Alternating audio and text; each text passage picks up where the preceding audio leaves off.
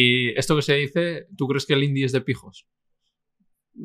De la industria es que es más fácil vender a un artista solista. También porque es más fácil sacarle el dinero a un artista solista, Claro. que eso es otra conversación Sí. que, de la que podríamos hablar. Pero claro, en algún momento hemos descubierto que es mucho más guay que el artista que canta algo lo sienta. Por tanto, tu público sientes que quiere que tú compongas. Entonces, no sé si te has fijado, pero ahora todos los artistas son compositores. Sí. Siempre tú miras créditos de Spotify y todos los artistas son compositores. Bueno, pues Pero no es cierto. no es cierto, evidentemente. Yo he visto a gente, y no, no tengo ningún conflicto con ello, porque mi proyecto va muy bien. O sea, estoy Mm. muy feliz con cómo funciona 21, pero sí que me ha escamado ver a gente en televisión contando cómo ha compuesto canciones que he compuesto yo. Se dulcifica mucho la imagen en gente que realmente le están pagando un piso en Malasaña Bueno. para una carrera que no está estudiando, para ser dos años artista, luego cansarse porque es muy cansado y dejarlo. O sea, tú has conoces a gente así. Hostia, muchísimos. La mayoría.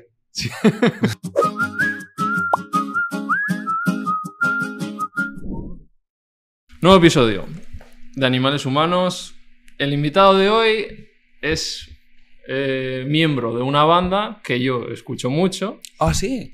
Hombre, mucho, mucho. Eh, diría que está ahí en esa, eso que se está haciendo ahora de las listas de, de los conciertos que serían en- con lo de Spotify. Tú estarías ahí cabeza de cartel. Qué guay, tío.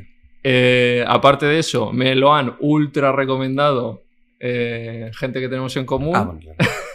Dicen que es una persona con una mente brillante y que además habla, tiene ahí un punto de que hablaremos de salud mental que me interesa mucho también. Así que es para mí un placer tener hoy a Diego de 21. Buenos días. Ah, Qué guay. qué presión más guapa, tío. Qué presión. Ya te he subido el ego, ¿no? Sí, sí, la verdad es que sí. Venía justo hablando de eso cuando hemos entrado. ¿Qué, qué tal estás? Estoy. Es, eh, se está siendo una semana un poquito curiosa, pero estoy bien, estoy bien. Vale. Bueno, eh, lo primero, estáis con un temazo, con la vida moderna. Lo primero te quería preguntar, ¿cómo se lleva que se hable tanto del single, pero más de una polémica que de- del single en sí? Es que estamos en un momento en el que realmente la gente que escucha canciones las escucha y la gente que quiere hacer que una canción se mueva lo que hace es generar una polémica alrededor. Entonces, de- aunque la polémica es una gilipollez basada en malinterpretar la canción, por lo menos ha dado mucha conversación. Creo que ha ayudado a que la canción se moviera. Entonces, lo que queda después de la polémica es el tema y la polémica se olvida. O sea, la- las polémicas relacionadas con la música desaparecen muy rápido. Que, Sí, que se hable, pero que se hable, que dice aquel, ¿no? Sí, eso, lo que pasa es que también lo dijo Oscar Wilde en un momento en el que creo que se refería a algo taxativamente opuesto, pero sí, sí. Vale, entonces, para la gente que no entienda que estoy viendo esto, ¿qué polémica, de cuál están hablando? O sea, ¿qué ha pasado ahí? Pues en la canción que se llama La vida moderna, una de las. O sea, lo que yo escribí la canción como una serie de tips que detestaba de la, de la vida moderna, como un ejercicio realmente, y subvirtiendo la premisa en el estribillo y, hablando de lo que realmente pienso y de una cosa concreta que pienso de la vida moderna que me gusta.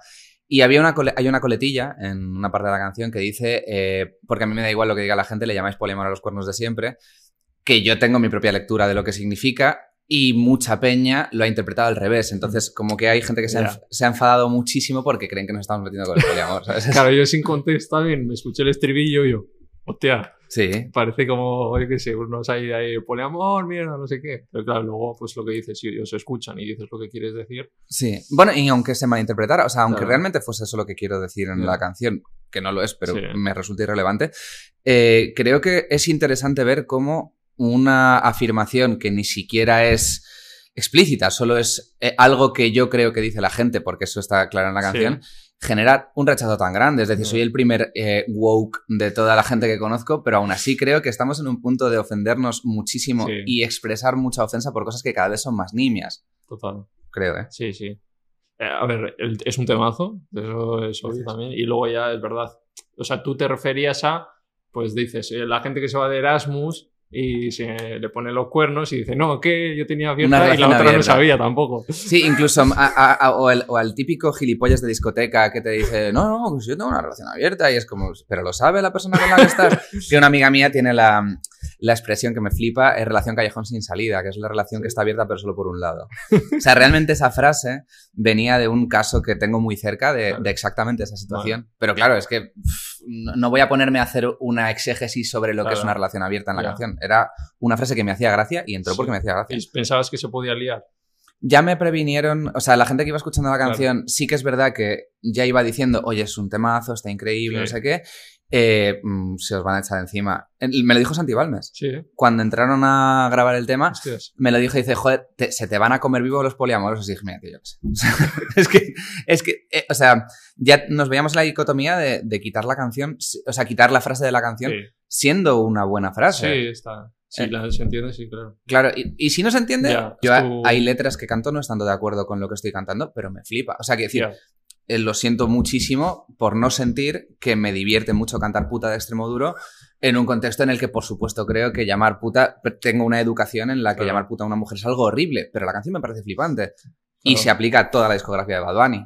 Es algo que, con lo que tengo que vivir. Claro, ¿cómo llevas eso? ¿Tú piensas como que también el artista se debe separar de, de su obra? Sí, o sea, la, lógica me dice que sí, eh, o porque si no nos quedamos sin historia del arte. La mayor parte de artistas, sobre todo varones, a lo largo de la historia, son unos hijos de la grandísima. Eh, incluso entendiendo el contexto de la época, es decir, no voy a negar que los tiempos han cambiado y que ahora eh, no podemos mirar con ojos de hoy lo de hace 150 años, pero yo cuando miro a Neruda lo que hacía hace 100 años, ya era un hijo de Picasso, era un hijo de la, Sí, ya en el momento. también dicen, ¿no? Pe- eh, sí, sí, sí, sí, un poco sí. O sea, que intento no mirar con ojos de hoy lo de Sí. ayer, pero aún así mm, hay, que se- hay que separar porque todo artista y toda artista lo que plantea es una ficción y una reflexión sobre algo más o menos elaborada, pero que siempre es ficción, incluso aunque en lo que se base sea cierto, por tanto, de base creo que deberíamos separar las cosas. Y luego además creo que es conveniente porque si no nos quedamos sin contexto artístico y por malo que sea, Mm. necesitamos tener un background artístico. Sí, es como, al final es como los actores, vosotros no un papel, pero estáis, eh, porque ahora se les critica mucho a según qué actores porque hacen papeles un poco polémicos y se les ya también da caña a ellos y es como, joder, ellos es su trabajo y tienen que interpretar a un asesino en serie a, a quien sea, ¿no? Sí, es como hubo un actor español que salió diciendo que años después de terminar una serie le seguían tratando como si fuera el personaje que era un antagonista que interpretaba. Sí. eh, joder. O sea, creo que también me parece que la gente está muy nerviosa últimamente. Hay una ventana de atención muy estrecha sobre lo que vemos Las cada- redes y... y cada vez le prestamos menos tiempo al scroll vertical y a lo que nos encontramos. Mm. Entonces tienes muchas ganas de enfadarte y poco tiempo para encontrarle el contexto a la razón por la que te estás enfadando. O sea, siendo un actor interpretando un papel, si de pronto llegamos a un punto en el que nos quedamos solo con lo bonito, lo que nos gusta y el mundo en el que creemos que deberíamos vivir porque todo el mundo es maravilloso y en la calle de la piruleta, eh, que Claro, luego sales a la calle y, y No de es repente así. te das una leche de realidad. Claro, o sea, Claro. vivimos en un mundo que no es así. Claro. Eh, aparte de que creo que se penaliza la comedia mucho más que el drama. O sea, Mm. tú puedes ver el drama más duro, reflejando la realidad más horrenda, pero no te sientes culpable ni, ni te nace atacarlo. No atacas a un villano de un drama social de González Iñárritu, por malo que sea. Pero en el, en el punto de que haya ironía y alguien parece que se divierte de la desgracia, aunque solo sea para como catarsis, Mm, parece que jode. sí. Entonces es algo. Yo es un punto que llevo muy Sí, mal, la verdad. Está complicado. Eh, bueno, eso, hemos hablado que haces la canción con Love of, Les- Love of Lesbian, que no hemos dicho. Prométeme que no. es que yo invito muchas Qué veces, voz, sí. tío. Me encanta imitar. Y bueno, es un temazo. que ¿Qué más promoción tenéis aparte de la vida moderna? que Es que. eh, no, te- ¿Vais justo- a sacar un disco? ¿Vais a...? Sí, estamos trabajando en un Vale. disco. Lo que pasa es que hemos hecho un año de muchísima gira Sí. y aunque tenemos como 14 o 15 temas ya maquetados para grabar y sí, o sea, trabajamos muchísimo. Mm. Eh, necesitamos un hueco para meternos a grabar en las condiciones que queremos hacerlo para grabarlo. O sea, calma. claro, hay una fecha para, grabar- para sacar el disco, el disco tiene título, hay, todo el storytelling está muy cerrado, pero necesitamos tiempo. No habéis parado, habéis estado todo el verano de festis. Sí, así, O llevo un año, tío, Lo mortal. habéis pasado bien, ¿eh? Hay de todo, ¿eh? O sea, no, no, no hay que idealizar los festivales ni por dentro ni por fuera. O sea, yo como público no voy mucho de festivales, pero por dentro, wow, Sí. tío, hay de todo. Sí, ¿no? Hay cosas brutales, cosas que... Que guau. no se pueden contar. Sí, se puede, se puede. Si no yo si no digo nombres puedo contar todo. Bueno, vamos adelante. Esto es para... Bueno, hubo un festival que fuimos a una comunidad autónoma en el que nos hicimos, veníamos de otro, eh, 600 kilómetros en un sábado por la mañana, nos levantamos a las 7 para tocar media hora porque ellos acotaron tiempos porque iban tarde y en el que salimos sin probar sonido porque ellos iban muy tarde y, no, y la escaleta no daba tiempo a que fuésemos con margen. Y yo empecé a cantar, no me oía, pensaba que el resto sí, el público empezó a hacer las muestras de que tampoco nos escuchaban, me cambiaron el micro, tampoco funcionaba, tercer micro tampoco funcionaba, cuarto micro tampoco funcionaba en un festival. Eh, fue bastante complicado y veníamos del día anterior de otro festival, que tampoco voy a decir, en el que abríamos el escenario principal, que a priori es muy guay. Lo que pasa es que por un problema de apertura de puertas, nosotros empezamos en hora y abrieron puertas 10 minutos después de inicio de nuestra actuación. Entonces, ¿Lo tocasteis para, para el de seguridad? Los tres primeros temas para la gente de seguridad y, y al acabar el bolo, que fue entre bonito y desmoralizante, el bolo lleno. Porque vino muchísima gente, pero claro, mm, esa gente diciendo, es que, mm, primero quejándonos a nosotros, es como si tuviéramos alguna elección en el contexto de un festival que lo entiendo. Y, luego, ¿qué, quieres que te diga? Soy el primero que tengo que salir a tocar esperando un reflejo del público y he tocado para nadie. Quiero ver tu imitación de Santi Balmes luego, por cierto. Que me he quedado ahí, no quería intentar. Hago Leiva, hago Dani Martín. yo, también, ¿eh? Sí. justo esos dos los hago. a ver, son fadilicos, claro. Eso. eso, que en sonido, ¿tú no, no lleváis gente de sonido? Sí. Pero eh, en Festi se encargan ellos entonces, ¿no? No, nosotros, nosotros llevamos a nuestro equipo, no es un equipo muy grande, llevamos a cuatro personas de, equipo, aparte de los cuatro que somos. Y, lo que pasa es que, claro, tú cuando te ves en un escenario, eh, suceden muchas cosas. O sea, la mayor parte del trabajo duro de, de, un músico lo hace gente que no somos nosotros. Nosotros llegamos y nuestro trabajo a día de hoy, afortunadamente, es salir y tocar. Lo que pasa es que yo tengo un técnico de sonido que se está peleando. Claro. Eh, porque a lo mejor has mandado el rider y por que ni siquiera voy a culpar a los trabajadores. Estamos, llevamos un año muy complicado en el que muchos promotores intentan recuperar en un año lo que no han ganado en tres. Eso implica abaratamiento de costes, tener a la gente trabajando 200.000 horas en condiciones muy jodidas y a lo mejor tu rider no les ha llegado. Entonces, nosotros llevamos veintipico canales, se entera el técnico cuando estás allí y no hay canales. O de pronto hay cualquier problema de cualquier cosa, porque carteles que tienen en un mismo escenario ocho artistas en un día, pueden ocurrir mil cosas. Hay muchas variables que no controlas. O sea, tú puedes llevar muy controlado lo tuyo y siempre va a pasar algo. Este no quiero de Festis porque el otro está más tranquilo y este me toca ya pues, vivir, vivir las experiencias. Si te quieres venir a alguno, normalmente en, nuestra furgo queda un sitio libre. He mirado conciertos vuestros y no cerca no veo, hasta marzo me sale. Claro, porque bueno, es que no hemos publicado casi nada. O sea, vamos a sacar ahora una gira de salas. Ah, vale, vale. Que hemos estado todo el año sin hacer. Nos quedan dos, dos este año. Valencia dentro de. Bueno, claro, no sé cuándo sale esto, pero. Valencia y, y Huesca en diciembre. Y luego ya tenemos ya como veintipico cerrados para el año que viene. ¿A partir de enero o...? A partir de febrero. Febrero. Eso es. Vale. pues vamos, promoción hecha, vamos con la mía. Adelante. Haiku vegetal. Está riquísimo. Lo has probado ya. Siempre los invitados no aguantan y, o sea, que eso es bueno. Sí, sí, está, muy bueno, la verdad. De almendra. ¿Tú sueles tomar bebidas vegetales? Sí. sí. sí. no siempre, pero sí que en casa tenemos bebida de avena, bebida de almendra y de arroz. Mi preferida es la de avena. Ah, vale. Pero, pero está, muy, no sé, está muy rico y con un sabor guay. Está muy bueno. de chocolate, así que chin chin. Azdrovia. Por 21. Ah, por animales humanos. Pues eso, que lo podéis encontrar en Eroski, Alcampo, el Carrefour, el Corte Inglés. Y bueno, que tenéis, estos son batidos, pero tenéis yogures. El otro día pillé yo uno de piña coco de estos grandes, está buenísimo también. Así que nada, promoción hecha y vamos Funcionando. un poco contigo a la gente que conozca más a, Diego. ¿Cómo, ¿Quién es Diego? ¿De dónde viene? Yo soy la, una cuarta parte de un grupo que se llama 21, que es lo único que me interesa de proyección pública, sinceramente. Y soy músico. Eh, toco con mis mejores amigos y tenemos la suerte de que nos pagan por tocar, que es la hostia. Venís de Toledo, ¿no? Sí, venimos de Toledo. Y, no, no, habéis empezado ahora, ¿no? Pues lo que te decía antes de grabar, que ahora ya es como, ¡guau! Están petando 21 ya, nada más empezar ya, hostia, ¿eh? Joder, no sé si alguien dirá eso, pero Valentín, joder. no, no, nosotros llevamos, Yago y yo, llevamos tocando juntos 11 años ya. A ver, yo cuando os conocí, pues como es la primera vez que uno escucha, pues piensa como que si lo escucha ahora es porque ha nacido ahora, ¿no? Claro. Y yo también dije, ah, pues estos son nuevos, vendrán de hace dos añitos o tal. Y claro, de repente lleváis como 10, ¿no? O no sé cuánto Yago y yo 11. Eh, Pepe, y yo llevamos como nueve años tocando juntos y luego Rafa entró hace un año y medio o dos. O sea, Pero claro, tú eres cuando la industria decide que existes. O sea, eh, eh, esto funciona así, ¿no? sí, sí, sí, Vosotros estáis con Warner, ficháis con Warner, y es desde ese momento entonces. No, fue un poquito antes. Eh, nosotros empezamos a funcionar. Yo ya estaba currando con Universal Publishing, la editorial, componiendo para, para, y con otros artistas, y llevaba como un tiempo haciendo ese curro. Y cuando empezamos, cuando firmamos ya con Warner, yo ya venía haciendo cierto recorrido en la industria. Claro, si te fichan es porque algo verían, ¿no? Sí, nos ficharon, nosotros grabamos un disco. Eh, con nuestro dinero, que es Gourmet, el disco en el que está Cabeza Abajo, Dopamina, por ejemplo. Ese disco lo grabamos nosotros, que nos quedamos sin un puto duro a media grabación.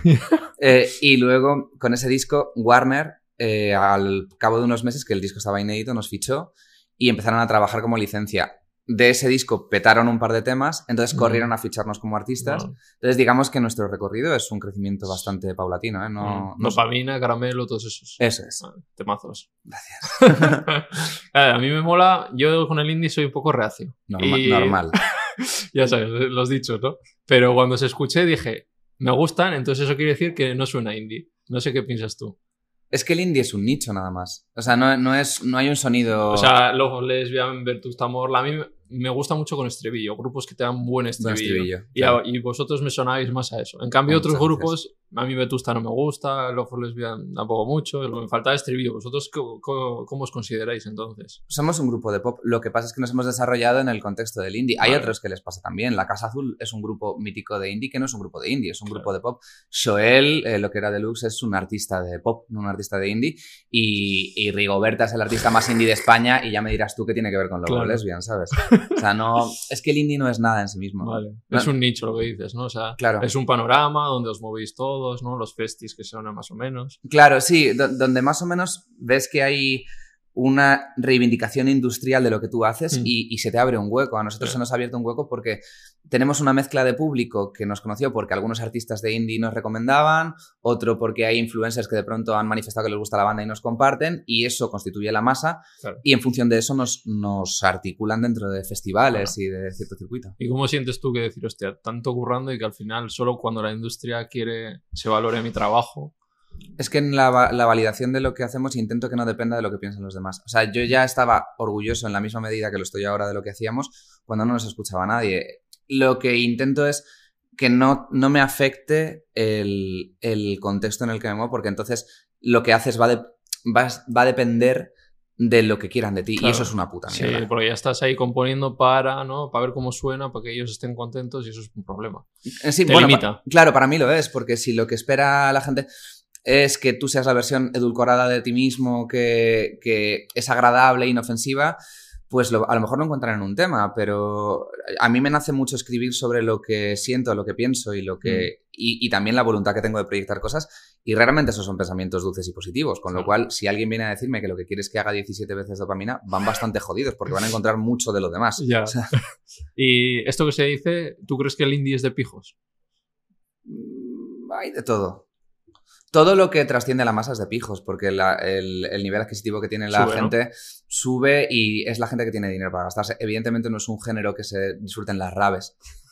Es verdad, o sea, tú no puedes ir a una rabia caravanchel y encontrarte a un artista indie, el contexto es otro, porque el indie es más cercano al pop y el pop siempre ha sido una, un invento de la clase media, con una música en unos códigos accesibles. Entonces, puedo entender la lectura que se hace de pijos, pero también te digo, eh, cuando a lo que se llaman pijos o las clases medias, altas o acomodadas accede la música, es cuando la música trasciende. Quien quiera pensar que la hay una manera de ver esto eh, que es prácticamente de materialismo histórico en el que puedes ver que todo artista que trasciende es de pijos porque se vuelve de pijos, con lo cual entonces inevitablemente vas a desarrollar un público pijo. No quiere decir que tú seas un pijo o que tu público sea de pijos. quiere decir... Sino que amplías tanto que es normal que entren. Yo no he conocido a una persona más autoconsciente y centrada que Leiva y Leiva no es responsable de a quién le guste su música. Leiva hace la música que hace en los códigos que él la entiende y esa música llega a donde Si le gusta a los Cayetanos, el que va a hacer, ¿no? Claro. sí, es, es, yo voy a conciertos de Lego, ¿eh? a mí me a mí también, sí, por eso lo digo, que igual que Rigoberta, o sea, quien piense que no puedes, que llenas un WeThink solo del tipo de gente que a ti te gusta, es absurdo. O sea, la moda es un grupo contestatario y se llenan estadios. Mucha de esa gente son gente que curra a dos calles del WeThink. Y hay que decir, nunca vas a estar a la altura de tu, de tu fan más duro y más radical. Eso es. Porque ese fan lo va a dejar de ser en cuanto se compre el primer coche. ¿eh? O sea, quiero decir, eh, que tu pensamiento libre eh, se mantenga a lo largo de tu existencia es algo a lo que te vas a ver tú a prueba. Yo no quiero estar a la altura de nadie. Con estar a la mía mm. e ir aprobando a mí me vale. Vale, eh, nos hemos quedado si el indie es de pijos, tal. vale, un poco de ti. Tú eres arquitecto también. Sí. ¿Cómo dejas la arquitectura? ¿Te centras en la música? De forma muy progresiva. al final en la música algo que se da con mucha frecuencia es que tú... Mira, esto sí que puedo establecer a- un axioma muy radical. La mayor parte de gente que yo he conocido que decía que se dedicaba a la música, eh, que vivía de la música, lo que vivía era de sus padres o de sus parejas. Claro. Entonces, es raro el caso de gente que estudie o trabaje y que no tenga pudientes y que se dedique al arte. Esto no es de ahora, es algo Mm, histórico. sí. Entonces, yo no pertenezco a un sesgo en el que mis padres puedan ni estén dispuestos a pagarme la vida de artista. No les juzgo, simplemente eh, hay un riesgo muy grande en dedicarse a esto. Y mis padres lo que intentaron fue que yo maximizase las posibilidades de salir adelante, con lo cual ser artista es mi decisión. Es verdad que mi formación musical la pagaron mis padres, con lo cual las posibilidades de hacerlo me la dieron.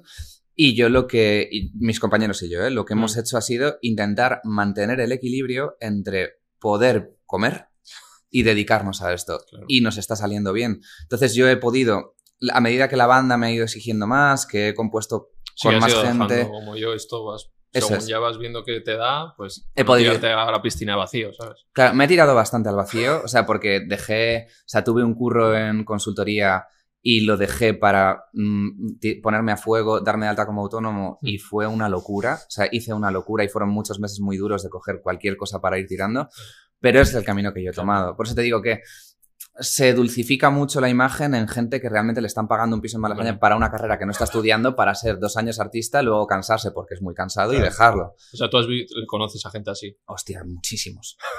La mayoría. Sí. claro, claro, por eso, de hecho, por eso lo digo. Claro. Ostras. O sea, de hecho no me parece mal, simplemente Sí, bueno, te ha tocado vivir en una familia bien y. acomodada, claro. O sea, lo- yo no llevo mal las condiciones materiales con las que tenga nadie. Sí. Lo que llevo mal es la mentira. A mí lo que me... Que vayas de una cosa que no eres. Sí, me subleva un poco, sobre todo cuando el discurso es a tu favor. A mí lo que me incomoda es cuando alguien hace una geografía de sí mismo y cuenta la maravillosa eh, mm, trayectoria que tiene y el personaje que es. Y coño, te deja muy bien. Siempre te deja bien. Nadie cuenta algo que le deja en mal lugar cuando se trata de describir su pasado, su entorno y su situación. Siempre es algo que da mucha penita o que es muy duro y luego hay gente de esa con la que yo me he encontrado que digo, hostias, wow. O sea, y luego hay gente que de verdad es muy currante pero claro, igualamos caso a caso y, y hay casos que son muy celebrables y, y quedan opacados porque la gente los vende peor, pero... Por ejemplo, yo recuerdo, nosotros estaba, ni habíamos empezado, los conocí cuando estaban grabando su primer disco y no es un grupo ni que a mí me flipe, pero, pero sí tengo mucho cariño a un par de sus miembros. Eh, Alberto de Izal se grabó el primer disco de Izal viniendo de la obra de Extremadura. O sea, el tipo estaba currando, haciéndose una jornada como obrero y se venía a grabar. A mí madre. te ves ta- quizá tampoco me. No, pero es Su- indie, ¿no? También. Sí, sí, es, es- ha sido, Ha sido, porque se han sí. separado, uno de los artistas más tochos del indie, pero hablamos de casos de gente que ha trabajado Claro. muchísimo. Yo hay, hay gente como... o- Lala Love You me dijeron también, que Claro. venían de. Toda la vida. Picar Mina, o sea, pero de picar mina al mayor de los grados, claro. O sea, son triunfos de clase obrera que no se destacan porque como todo el mundo tiene un pasado muy cookie que te cuenta de una manera dulcificada, parece que todo es igual. Claro. Pues con el debido respeto, una polla, la verdad. En tu caso, tu pasado, ¿cómo ha sido? Yo vengo de una familia trabajadora, estudié eh, música desde los 10 años. Eh, vamos, realmente he estudiado toda la vida Sí. música y cuando llegó el momento en bachillerato de elegir carrera, estaba eh, haciendo el grado profesional de piano. O sea, e tú siempre has estado con un piano desde los Siempre, 10 años. O sea, sí. la música siempre ha estado contigo. Siempre. Yo estudié música desde... Vale. an- antes del conservatorio estaba en el coro de mi colegio y cuando llegaron los 18, en parte todo mi entorno, eh, un poco por las notas, un poco por tal, no diré presionó porque sería injusto, pero sí que sugirió, Claro. propuso, animó a que hiciera una carrera que fuera un reto. Y de todas las opciones que se me planteaban, la única que tenía un componente, un componente artístico era arquitectura. De hecho, llegué a venir aquí a la Politécnica, que es la universidad en la que estudié, a ver la escuela y hubo cosas que me gustaron mucho en lo creativo y en lo formativo, que luego al entrar fue un calvario compaginarlo con el conservatorio. Fue la peor experiencia de mi vida, fue durísimo, eh, de una exigencia que, pero bueno, eh, también me amuebló la cabeza y me dio un camino por el cual ir tirando hasta que la música empezó a funcionar. Vale, ¿cómo, ¿cómo se forma 21? Pues porque venimos de una ciudad muy pequeña en la que hay mucha escena, pero eh, muy a menudo muy centrada. Estamos muy cerca de Madrid, en Toledo. Entonces, eh, yo la, la diferencia que a mí me separaba de mis colegas músicos solo era que yo tenía muchas ganas de venir a Madrid a dejarme el dinero en gasolina, venir a tocar y que los blogs se metieran con lo mal que tocábamos y mis compis no. Entonces, empecé a juntarme con gente que tenía como la misma idea y tenían ganas de salir a tocar, amigos y amigos de amigos Mm. que querían hacer eso. Entonces como que fuimos conformando un núcleo de gente que queríamos tocar. Que sois colegas, es lo que Sí. se ve al final y se transmite también. Ya lo éramos, o sea, Sí, ya- sí, o sea, por ejemplo, Yago era muy amigo de mi hermano pequeño, Ujú. lo siguen siendo, son íntimos. Y, y cuando Yago empezó a tocar conmigo, nos entendimos en lo musical, pero sobre todo en lo personal. Entonces, tenemos una manera de ver la- lo esencial de la vida, creo, y, y, la, y la música que es similar. Es que pasáis más tiempo que con vuestras eh, parejas o lo que sea, entonces tenéis que llevaros muy bien, porque al final no, no se ve, pero es que hay muchas horas de furgo, dinero, según cómo entra o no entra, lo tienes que repartir entre mogollón de gente. Conozco el sentimiento. Uf, yo dije, tío, yo estoy muy bien, o sea, no, no. os valoro mucho por, por, por todo el curro que hay, creo que se valora muy poco lo que hay detrás, porque tú vas al escenario y disfrutas de media hora. Pero yo también he estado en un grupo y desmonta todo, eh, llévate todo, eh, estás le- lejos de tu familia, de repente no te, apete- te apetece ir a casi te vas hasta Granada. O sea, ¿cómo vivís? O sea, por eso os tenéis que llevar muy bien entre vosotros. Nosotros tenemos mucha suerte en ese sentido. O sea, somos. Es que somos muy amigos. El- eh, creo que te lo he dicho al principio. Mm. O sea, yo la, la mayor de las suertes que tengo es que la gente me paga por tocar con mis mejores amigos. Claro. Y eso es una fortuna.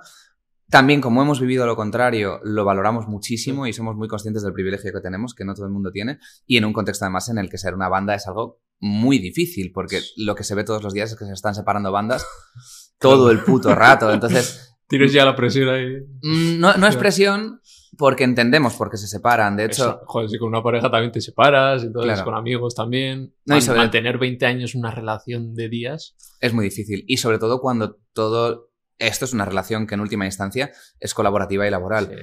Eh, estamos en un contexto en el que es muy difícil eh, mantenerlo porque la industria musical apoya otras cosas, está en otro punto, la gente está en otro punto como consumidora Claro. y ah, eh, nosotros hemos crecido y nacido en una generación en la que la mayor parte de la gente, de una manera masiva, no disfruta de la música tocada por músicos parece una gilipollez, pero Sí, de sí. verdad que es cierto, se reivindica el solista, lo que llega promocionalmente de la industria es que es más fácil vender a un artista solista.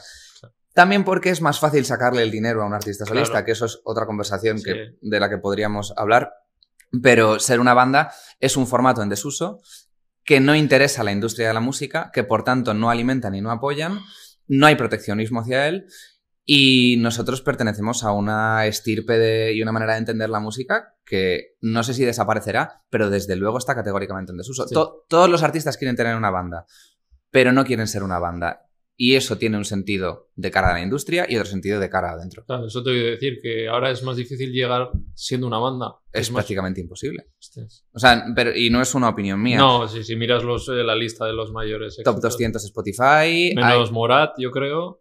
es que Que a mola. mí me mola porque llevan ese rollo de amigos como vosotros. Y son amigos de Y verdad y, amigos de llevan muchos años currando, tío. O sea, a mí, más que el discurso cookie de lo que de, de las bandas que, o los artistas que son trendy, hay gente que de verdad no, no te imaginas dónde está la autenticidad y en qué peña la hay. Y, y Morat, paradójicamente, lo son. Sí, sí. Y llevan más años que las dos juntos, tío, currando como cabrones.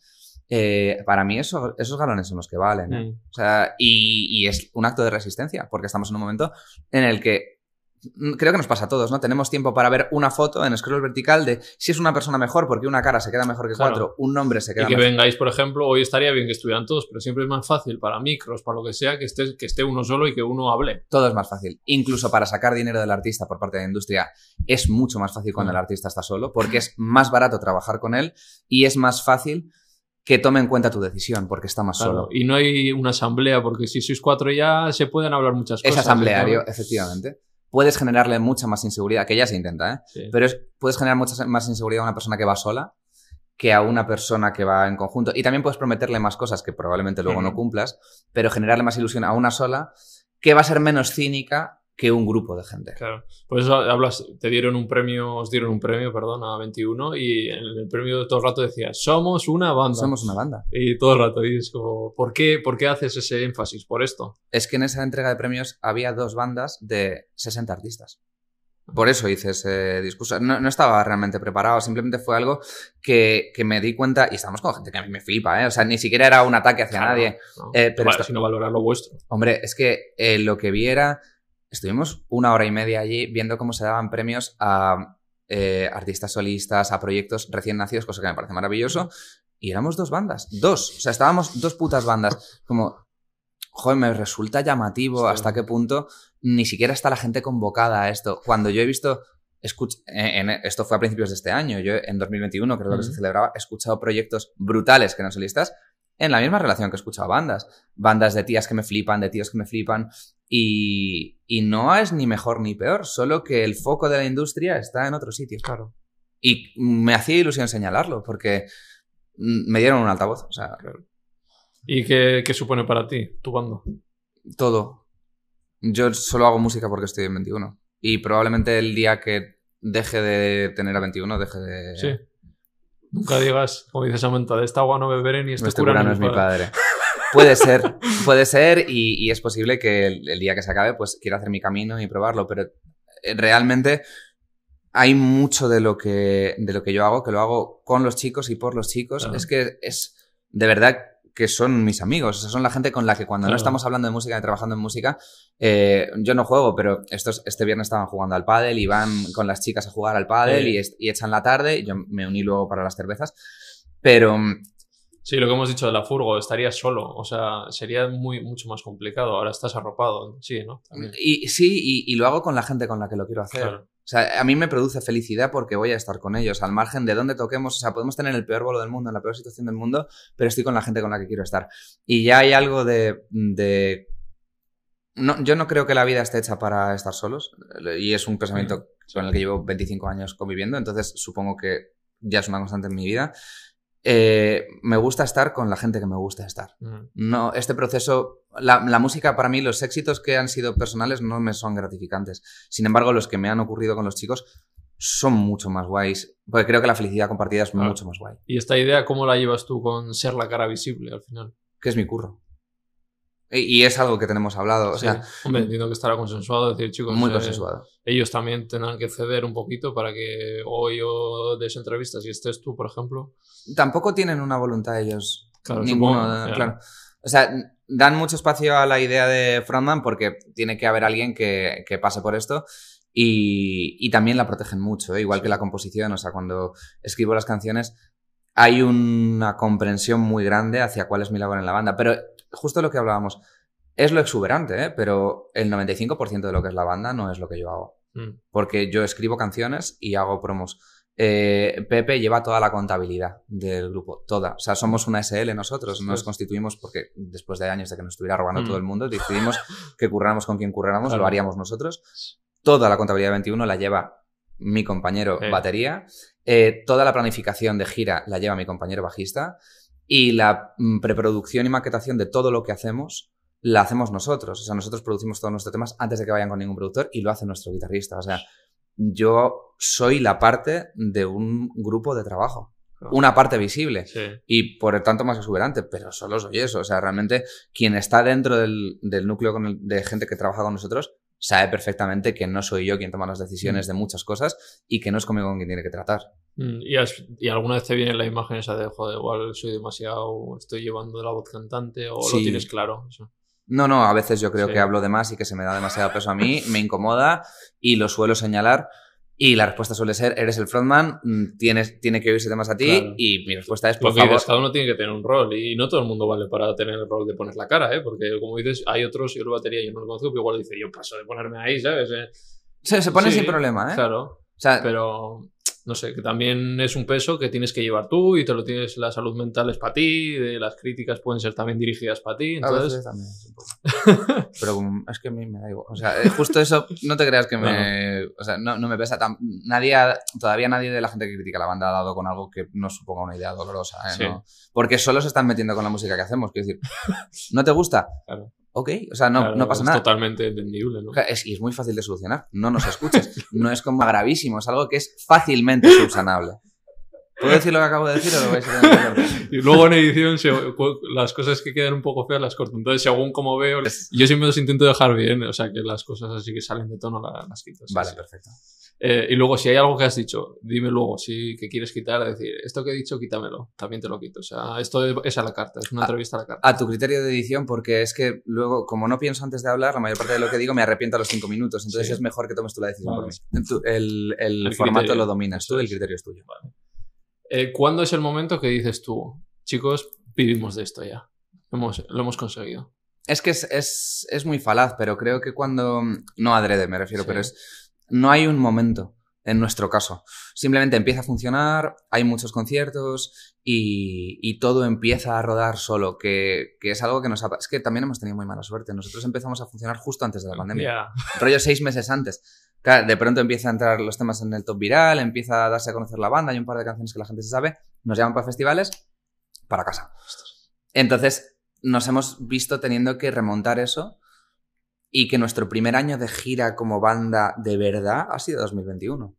El Ah, primero, ¿eh? O sea, no- antes habíamos hecho bolos, 20 bolos, sí, o mucho bolo de batalla de sala pequeña, que es una gira, Mm. o sea, yo, yo he sido músico en cada gira de salas con 10 personas que hacía, pero no siempre he entendido hasta qué punto cambia y se profesionaliza la dinámica de trabajo. No tú, que puedes ser la persona más profesional del mundo, sino la dinámica de trabajo en la que te mueves, que cuando tienes 60 bolos al año, como hemos tenido este año, te obligas a, a vivir de una manera muy militar. Vale, y luego tu faceta de compositor, Mm. porque aparte de cantante y tal y en el grupo, ¿de cuándo te da a ti por componer? Yo creo que eh, fui un poco tardío. O sea, siempre me ha gustado las, las canciones, es lo que más me gusta del mundo. Eh, siempre he sido oyente de, de canciones al máximo nivel, es decir, me gusta escuchar, entender los códigos en los que se desarrolla una canción. Mm, Conecto emocionalmente muchísimo con la música, que es el arte con el que más me sucede. Siempre lo he hecho, pero también soy muy pudoroso, entonces tardé un poco en componer. Hasta los 10-11 años no, no compuse ninguna canción. Pero sí que es cierto que me gusta mucho hacerlo, el proceso de hacerlo disfruto, es el que más disfruto y lo hago constantemente. Mm. O sea, O sea, tú vivirías solo de componer también, si se acaba un día 21, sí, te gustaría. ¿no? si se diese la circunstancia Sí. en la que pudiera hacer eso Sí. y, y alguien estuviese dispuesto a contar conmigo para ello, probablemente sí. Vale, y para la gente que no sepa, ¿qué artistas has compuesto tú? No sé si quiero hablar de, con nombres y apellidos. Ah, no sé, vale, como Gonzalo vino, que es eh, también, y me dijo, pues hice una canción para Malú, para no sé qué, no sé cuántos. O sea, libre, si no lo quieres decir. Sí, lo que pasa es que también yo he sido muy crítico y soy muy crítico con el proceso en el que se desarrolla la composición con otros artistas y para otros artistas. Entonces estoy en un punto en el que prefiero exponer la situación, que me parece grave, Sí. a hablar de los, sí, a hablar de los artistas. Cuéntame, entonces. Bueno, el- yo lo que más he hecho y que ahora no hago es componer para gente que sale, componer para y con gente que sale de talent shows, artistas que son intérpretes o artistas que necesitan en ese momento mucha ayuda para componer. Y lo que he detectado es que hay un problema muy relacionado con cómo funciona la industria de la música que no sé si tiene solución, ojalá tuviera, pero que como mínimo creo que es interesante que se reflexione sobre él, que es que debido ahora mismo la industria te dice que tienes que sacar un tema cada 45 días. Hmm. Puedes no hacerlo, hay mucha gente que no lo hace, pero hemos vuelto al formato single de los años 50, en el que se sacaba un single, se radiaba, ahora la radio es tanto la radio como Spotify, se quema y se pasa a lo siguiente. Eso dejó de existir en los 80 o dejó de ser predominante porque vieron que se podía hacer mucho más dinero con un álbum que con un, con un, Sí, con un EP y ha vuelto por el formato de consumo que hay ahora con el streaming. ¿Qué ocurre? Que ahora vivimos con la presión permanente de que hay que generar nuevo material, la urgencia de ese material y hay gente que compone que hace canciones y por tanto vive de hacer su música y gente que depende en mayor o menor, menor medida de repertorio. Es decir, hay gente que no compone nada, gente que compone un poco y recibe ayuda o la necesita, gente que compone de manera colaborativa y gente que compone sola. Eh, hay una manera maravillosa que llevan haciendo los anglos muchísimos años de, de que una canción suceda en un plazo de seis horas, se cree y se produzca de manera de- como factoría, digamos. La Motown era Mm. eso. Eh, yo tengo un regimiento de compositores, un regimiento de productores y un regimiento de intérpretes. Entonces lo que hago es que mis compositores hacen la canción para mis intérpretes y saco singles a punta pala. En Sun Records también se hacía. eh, y son, digamos, los modelos que inician esto. Pero en los últimos años eso ha cambiado un poco y ahora lo que se da es que también el intérprete quiere ser compositor. Ya, o sea, piensa en Rafael. Rafael siempre ha hablado de la figura de, o Rocío Jurado, de la figura de Manuel Alejandro, su compositor. El- el- la persona que les daba el repertorio y lo defendían y lo tal. Pero claro, en algún momento hemos descubierto que es mucho más guay que el artista que canta algo lo sienta. Por tanto, tu público sientes que quiere que tú compongas. Entonces, no sé si te has fijado, pero ahora todos los artistas son compositores. Sí. Siempre tú miras créditos de Spotify y todos los artistas son compositores. Bueno, pues Pero no es cierto. no es cierto, evidentemente. Eh, se da porque hay una forma muy sencilla y muy brillante en la que la industria editorial ha conseguido que eso se justifique, que es, os meto en una habitación y de ahí va a salir una canción. Nosotros dentro de un ra- cerramos la puerta, dentro de un rato abrimos y ahí va a salir una canción. Porque tú sabes que tiene que salir una canción, yo sé que tiene que salir una canción y a ti te interesa que salga una canción porque la única manera en la que vas a rentabilizar tu trabajo es si esa canción se publica, porque no te van a pagar de ninguna otra manera, y yo estoy deseando que salga una canción porque necesito repertorio para defenderlo. Claro. Entonces, el acuerdo lo haréis a vosotros a puerta cerrada y yo, que soy el editor, saldré, habrá una canción y estaré feliz de que salga. Y claro, eso está genial, o sea, no está mal per se. Mm.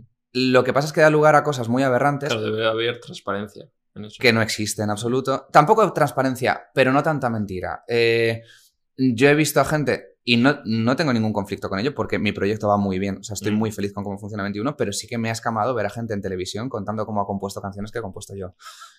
Pero contándolo con una seguridad y una convicción, cuando yo recuerdo que se estaban tomando una cerveza mientras yo estaba en el piano. Y además he visto a muchas compañeras que han- y compañeros que han tenido que ver cómo se hacía eso con su trabajo. Eso es jodido, porque si realmente no importa y el artista es un artista independientemente de que creo, ¿no? Cosa en la que no estoy de acuerdo, Sí. porque para mí el acto de creación es lo que define al artista.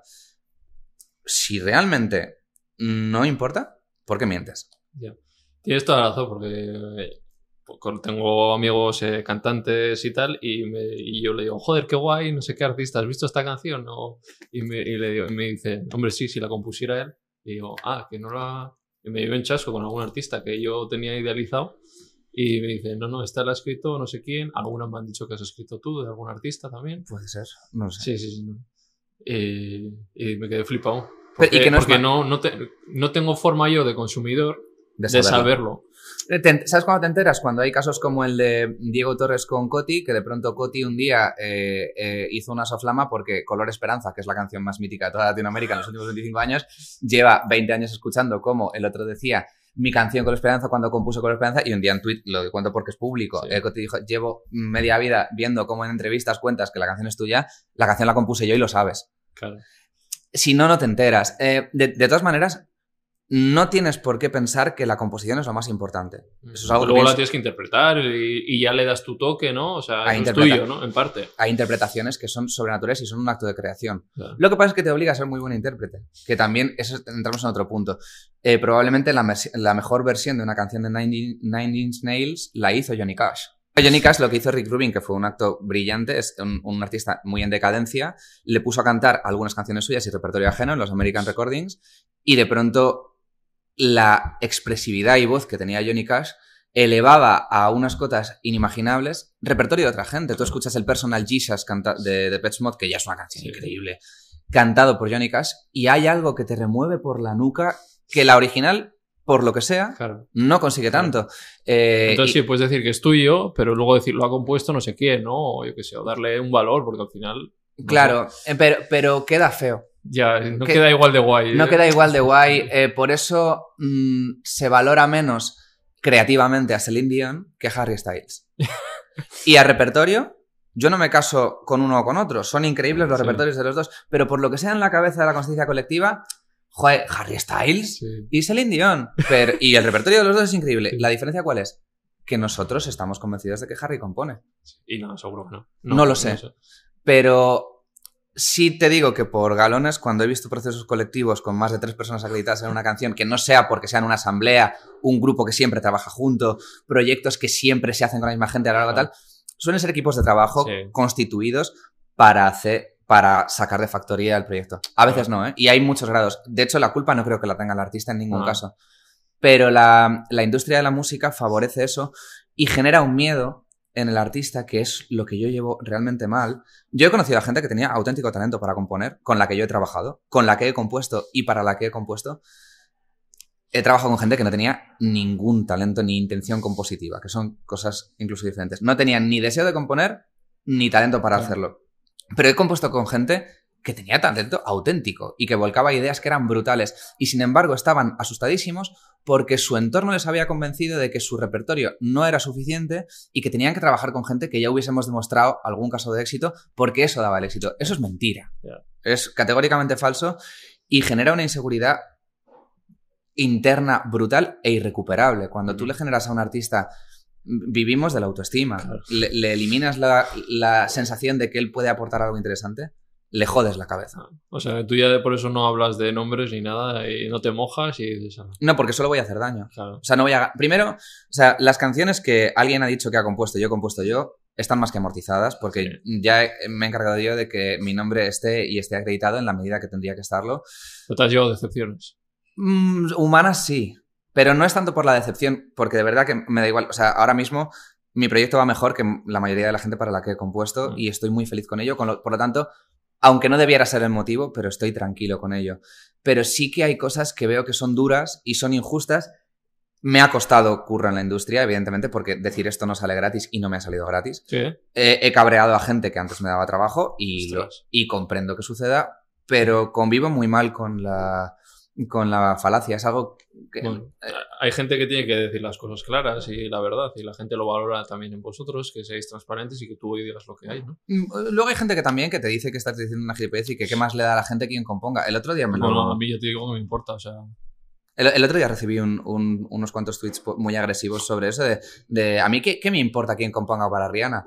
Bueno, como mínimo podría interesarte porque a lo mejor conectas con un artista increíble que compone para Rihanna, como es el caso de Sia, que es quien ha compuesto los mayores éxitos de Rihanna. Sí. Pero claro, a veces opacas el trabajo de un autor y nunca se sabe. entendido, claro, que le meten ahí pues para que supervise un poco. ¿Esto qué te parece, no? Será así un poco, ¿no? Claro, porque la industria ya ha bendecido que opinar es componer. Claro. Tomar una decisión sobre un determinante, un adverbio, un adjetivo o cambiar un do por un fa en una melodía ya es componer, que lo es. Sí. Pero luego ya está la discusión de, ya, pero ¿cuánto...? Claro, es como si te meto a ti, ahora nos ponemos y le digo, venga, digo, empieza con la guitarra y yo te voy diciendo. Eso se parece mucho a cosas que he hecho, sí.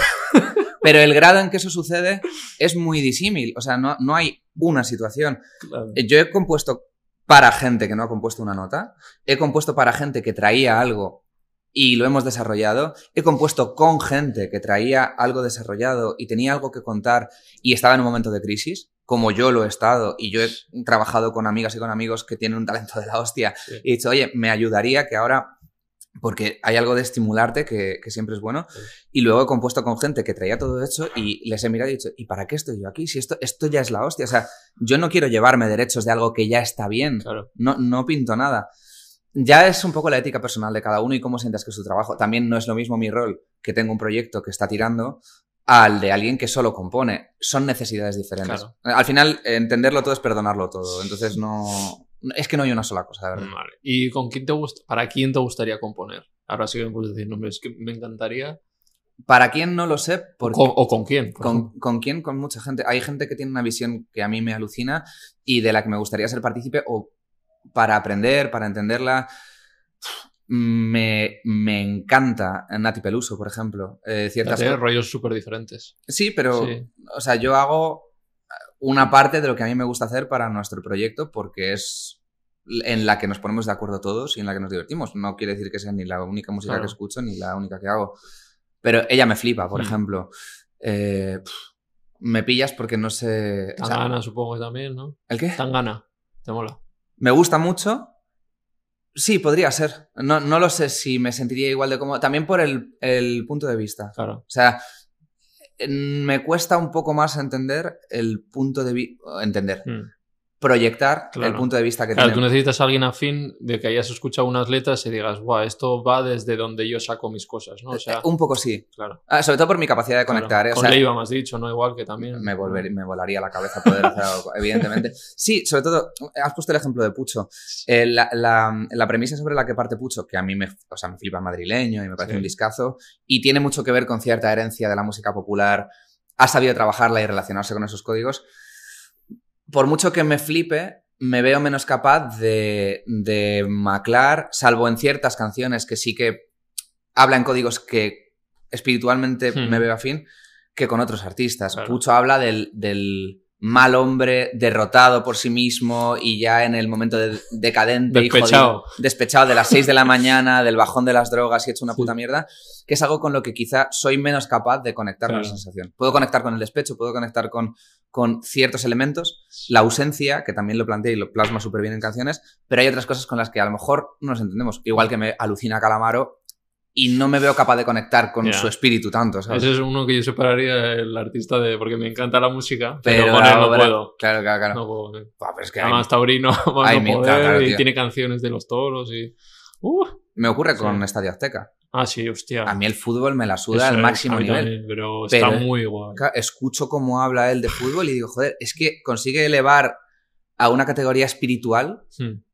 Algo de, de una forma que a, que a mí, o sea, es como te enseña un color que no conocías, ¿sabes? De pronto, eh, mira, este es el índigo. Nunca Sí. habías visto el índigo, esto es el índigo. Y él hace las. Tú sabes si él es el que compone. ¿Calamaro? Sí. Sí, Sí, Calamaro, Calamaro eh, no solo compone él, sino que compone a unos niveles que son tóxicos. A mí me parece, siempre lo digo, que una de las mejores canciones favoritas, o para mí que se han hecho de la historia, es Crímenes Imperfectos de Calamaro. Para mí es una de las mejores. Es, es- Tiene eso, que dices que por aquí te, te, te viene. cosquillea. sí. Sí, me parece una barbaridad. Claro, es que componer al final es conectar con una. Como sea y como llegas a esa conclusión que es irrelevante, es solo que tú buscas, buceas, te bajas a un abismo y llegas a sitios. Y ha- hay gente que llega a unos sitios y llega a otros de una manera o de otra. A lo mejor llegas para una comedia o llegas para Mm. un drama o una tragedia, pero llegas, buceas y desde luego cuando sales, sales distinto. O sea, la, la persona que sale de, de la composición no es la misma que entra en la composición, pero cuando das con una idea única o pura, es increíble, ¿eh? O sea, y, y esa idea puede ser algo naif y algo tonto o ser algo profundo que te da una lectura sobre la vida, pero siempre te acompaña, que es lo que tiene. Además, tiene, Leiva hizo una versión de. Crímenes perfectos. Buah, sí, sí, sí. Brutal. Ya el que, es que que. Leiva es ya. muy fan de Calamaro, Sí. claro. Y se, y se nota, joder. Y de Ariel también. Ah, que- sí, Ariel Roth. Claro, claro, que, que realmente, por ejemplo, la discografía de Calamaro, eh, una época de ella, y para mí la mejor, está indisolublemente atada a otro extraordinario compositor que es Ariel Roth. Claro. Que Ariel Roth es el compositor de Me estás atrapando otra vez. ¿eh? Ah. O sea, hablamos de gente que es. O Dulce Condena, gente que es increíble. Hostia. ¿Quién te parece para ti de los mejores compositores que hay? No creo que haya un mejor compositor ni una mejor compositora. O sea, no lo pones en valor o de escala. Simplemente. Yo tengo mis favoritos. Eso es. Sí. Eh, Tengo mis favoritos y tengo cosas a las que a mí me parecen que, que a cosas que a mí me parecen importantes que elevo a una categoría porque a mí me parecen importantes, Mm. pero Para otro igual no, pero sí. claro, o sea, para mí lo estimulante es que no hay, o sea, hay tantos compositores brillantes como puntos de vista brillantes. Quien alcance eso a mí me tiene, sea lo que sea, aunque no conecte con de primeras con ello me cueste, pero y hay gente que yo elevo a una categoría suprema, eh, como me puede ocurrir con Kiko Veneno o es una es Sí. un compositor que me viene mucho a la cabeza por, por ciertas canciones que conectan con cosas que a mí me, me vuelan la cabeza. O es que hay mil, o sea, no te puedo Sí. decir uno. Maggie Rogers es una compositora extraordinaria, pero no tengo un, un mejor. Es Vale. que ese top no existe. Al final podríamos valorar a lo mejor por década por galones. sí. Podríamos decir que el mejor compositor de la historia de pop español es Manuel Alejandro solo por el nivel de todo lo que ha compuesto y a dónde ha llegado. O, o, eh, Juan Luis Calderón o gente muy bestia que ha currado con gente enorme y cuyo repertorio está súper refrendado. No lo sé. Vale. Juan Gabriel, no lo sé. Tío, no lo sé. no lo sé. Composición cerrada. Y ahora que estáis ya sentados, ¿se puede vivir bien de la música? Depende de lo que sea bien. Claro, lo que decíamos antes, de dónde viene lo que. tus necesidades. Se puede vivir de la música. eh, hay muchas maneras de vivir de la música. Mm, pero si lo dices como vivir solo Un de, sueldo normalito al mes. de tu proyecto, de la música, sí, sí. pero es que la música son muchas cosas. La música es programar en una sala, la música es eh, dedicarte a comunicación, la música es componer para otra peña, la música es ser músico o música de o- un proyecto propio ajeno. Ah, Hay mil maneras de dedicarse a algo relacionado con la música, entonces, ¿se puede? Sí. ¿Se puede ir de tu proyecto? Depende. Una época sí, hay gente que toda la vida, gente que unos años. mm. eh, de- es que depende Y muchísimo. luego esto lo hablaba también lo que te hagas valer, según el caché que tú pidas, ¿no? Porque Sí, pero desgraciadamente el, valen- el, el caché no depende de lo que tú pidas. El caché depende de lo que un promotor está dispuesto a pagar por ti, que son cosas diferentes. Que cambia. Supongo que, a ver, a ver, si no te antes te timarían, te decían, seguro, yo he conocido artistas que te toma eh, 500 pavos, no sé qué. No, no, nosotros valemos esto. Claro, y luego está que alguien al otro lado esté dispuesto a pagarlo. O sea, es que, y que esté dispuesto a pagarlo en este momento. Los cachés son algo cambiante y Sí. depende mucho de el punto en el que estés. Es que Claro. es una respuesta jodida. Mm, sí. Y las decisiones las tomáis todos los cuatro, entiendo. Y por consenso, es una, Sí. puta- es una putada. Claro, si sois cuatro. es una putada. Tú tienes el voto de. Opinamos los cuatro y se tumban decisiones que a mí me joden lo más grande, pero es mejor que sea así. Sí. Porque también yo soy muy impetuoso, entonces es bueno que, al- que cualquiera pueda bloquear porque yo tengo una mala hostia que flipa. Hostia, claro, cuando pasa un 2-2 que... Manager. Ah, vale. Tenéis un... Sí, Vale. Que además está bien desde un punto de un poco de fuera, ¿no? La opinión. Hombre, claro. Lo que pasa es que, claro, al ser pares es cuando hay un empate, cuando estamos de acuerdo. Claro, claro, claro. Pero sí, en cuanto que haya una movida, Gorka, tío, di tú. Sí. Sí, sí, sí, sí. Venga, vamos con tres nombres. Eh, el primero es la salud mental.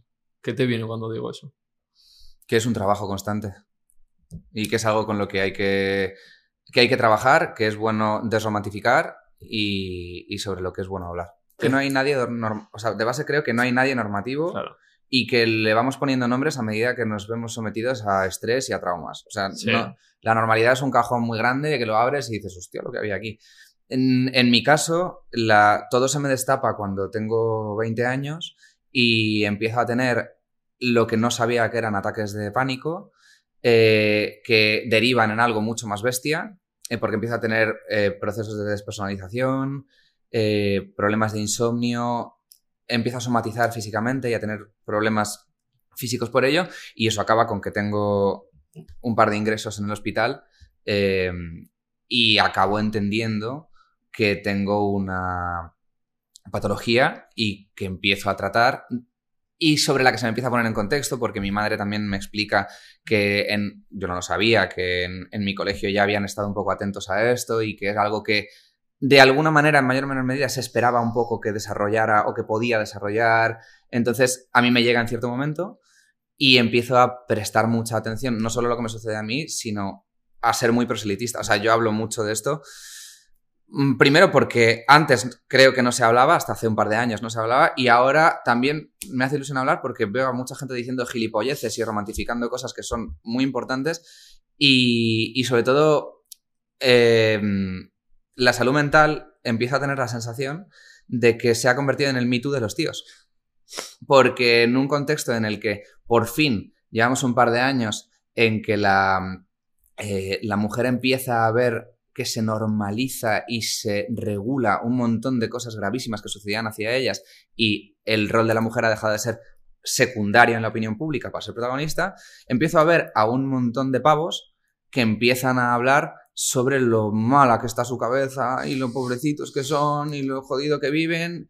Entonces, creo que hay que separar que es muy importante hablar de salud mental con que eh, hay un montón de peña que está haciendo un uso protagónico de ella solo para llamar la atención y por eso creo que es importante desromantificarla porque todo el mundo tiene, mayor o menor medida, el riesgo de tener problemas mentales. No es algo ni bonito, ni por lo que sentir penita, ni romántico. Es algo con lo que hay que trabajar, hay que vivir.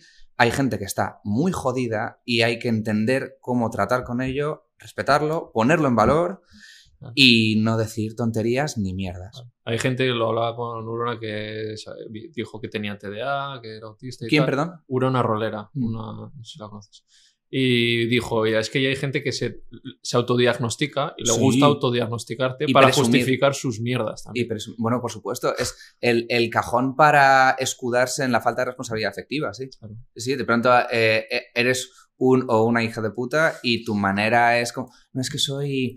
eh, Tengo un trastorno, no sé qué. eh, soy paz, ¿no? Ah, eso, eso. eh, Es una persona... Mucha gente es lo de ser altamente sensible. Todo el mundo, ¿no te has dado cuenta que No todo- me digas esto que yo soy paz. altamente sensible, claro. Pero tú puedes Eh, proyectar lo que tú Y yo quieras. muchas veces he pensado, joder, yo también tengo sensibilidad a las cosas que me dicen y no me autodiagnostico. Y seguro que lo que dices tú, que seguro que si me hago las pruebas, doy algo también. Todos, tenemos, algo. Es como hacerte un chequeo. Es que todos, los tenemos- cerebros son diferentes, ¿no? Efectivamente. Y, y sometidos a determinado Sí, estrés y a las claro. cuerdas determin- pulsadas de determinada manera, Claro, todo el mundo, hay gente con más resiliencia, es- un- una cabeza más fuerte, Mm. pueden estar más preparados para recibir determinado tipo de golpes y luego hay mil cosas que tú no sabes que son una patología que hay. Yo sé que es por eso, porque. Pero si me hago una. O sea, me dijo ella, seguramente, porque yo le decía, a mí, por ejemplo, concentrarme para estudiar me ha costado mucho. Yo me saco Derecho, pero hacía alpino, eh, veía siempre la tele de fondo, necesitaba una actividad porque solamente haciendo algo no podía, No ¿sabes? Y la pierna siempre estoy así. Yo sé que tengo una hiperactividad, pero no me la autodiagnostico. Simplemente, como dice ella, he sabido sobrellevar mi vida sin que eso me haya afectado. Claro. Entonces, si tienes las herramientas para gestionarlo,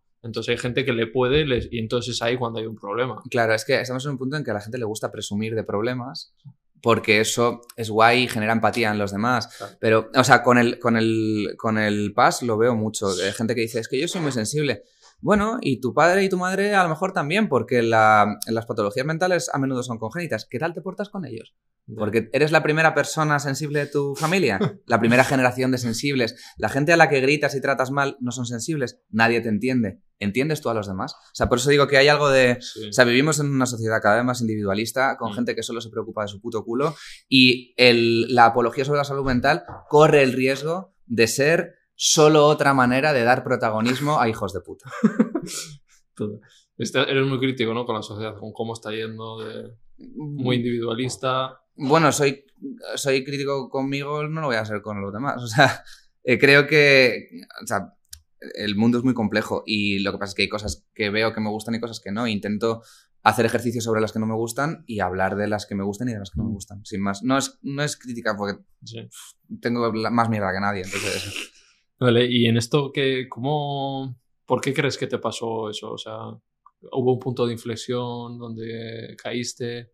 Sí, yo, o sea, sé de dónde he aprendido y tratando con psiquiatras y he entendido qué era lo que me pasaba a mí y por qué sucedió, lo que tampoco me hace sentir del todo cómodo hablar de ello. Sí, no hace falta que digas el qué concretamente. Eh, no, el que no me importa, Claro. o sea, lo que lo, lo, lo provocó, Ah. Sé que fue una combinación de falta de sueño, eh, de muchísimo estrés, muchísimo estrés, de ver a mi cabeza y a mi cuerpo sometidos a muchísima tensión durante mucho tiempo, que unido al consumo de cafeína y la falta de sueño, de pronto me, me hicieron un cóctel en la cabeza que me reventó. O sea, a mí lo que me pasó es, fue Sí. sencillamente eso que no sabes, o sea, no sabes cuánto te puede afectar no dormir y tomar estimulantes hasta que de pronto, coño, lo descubres de golpe, ¿sabes? ¿Y cuándo mejora esa situación que has dicho que ingre- ingresas, no? Si no me Sí.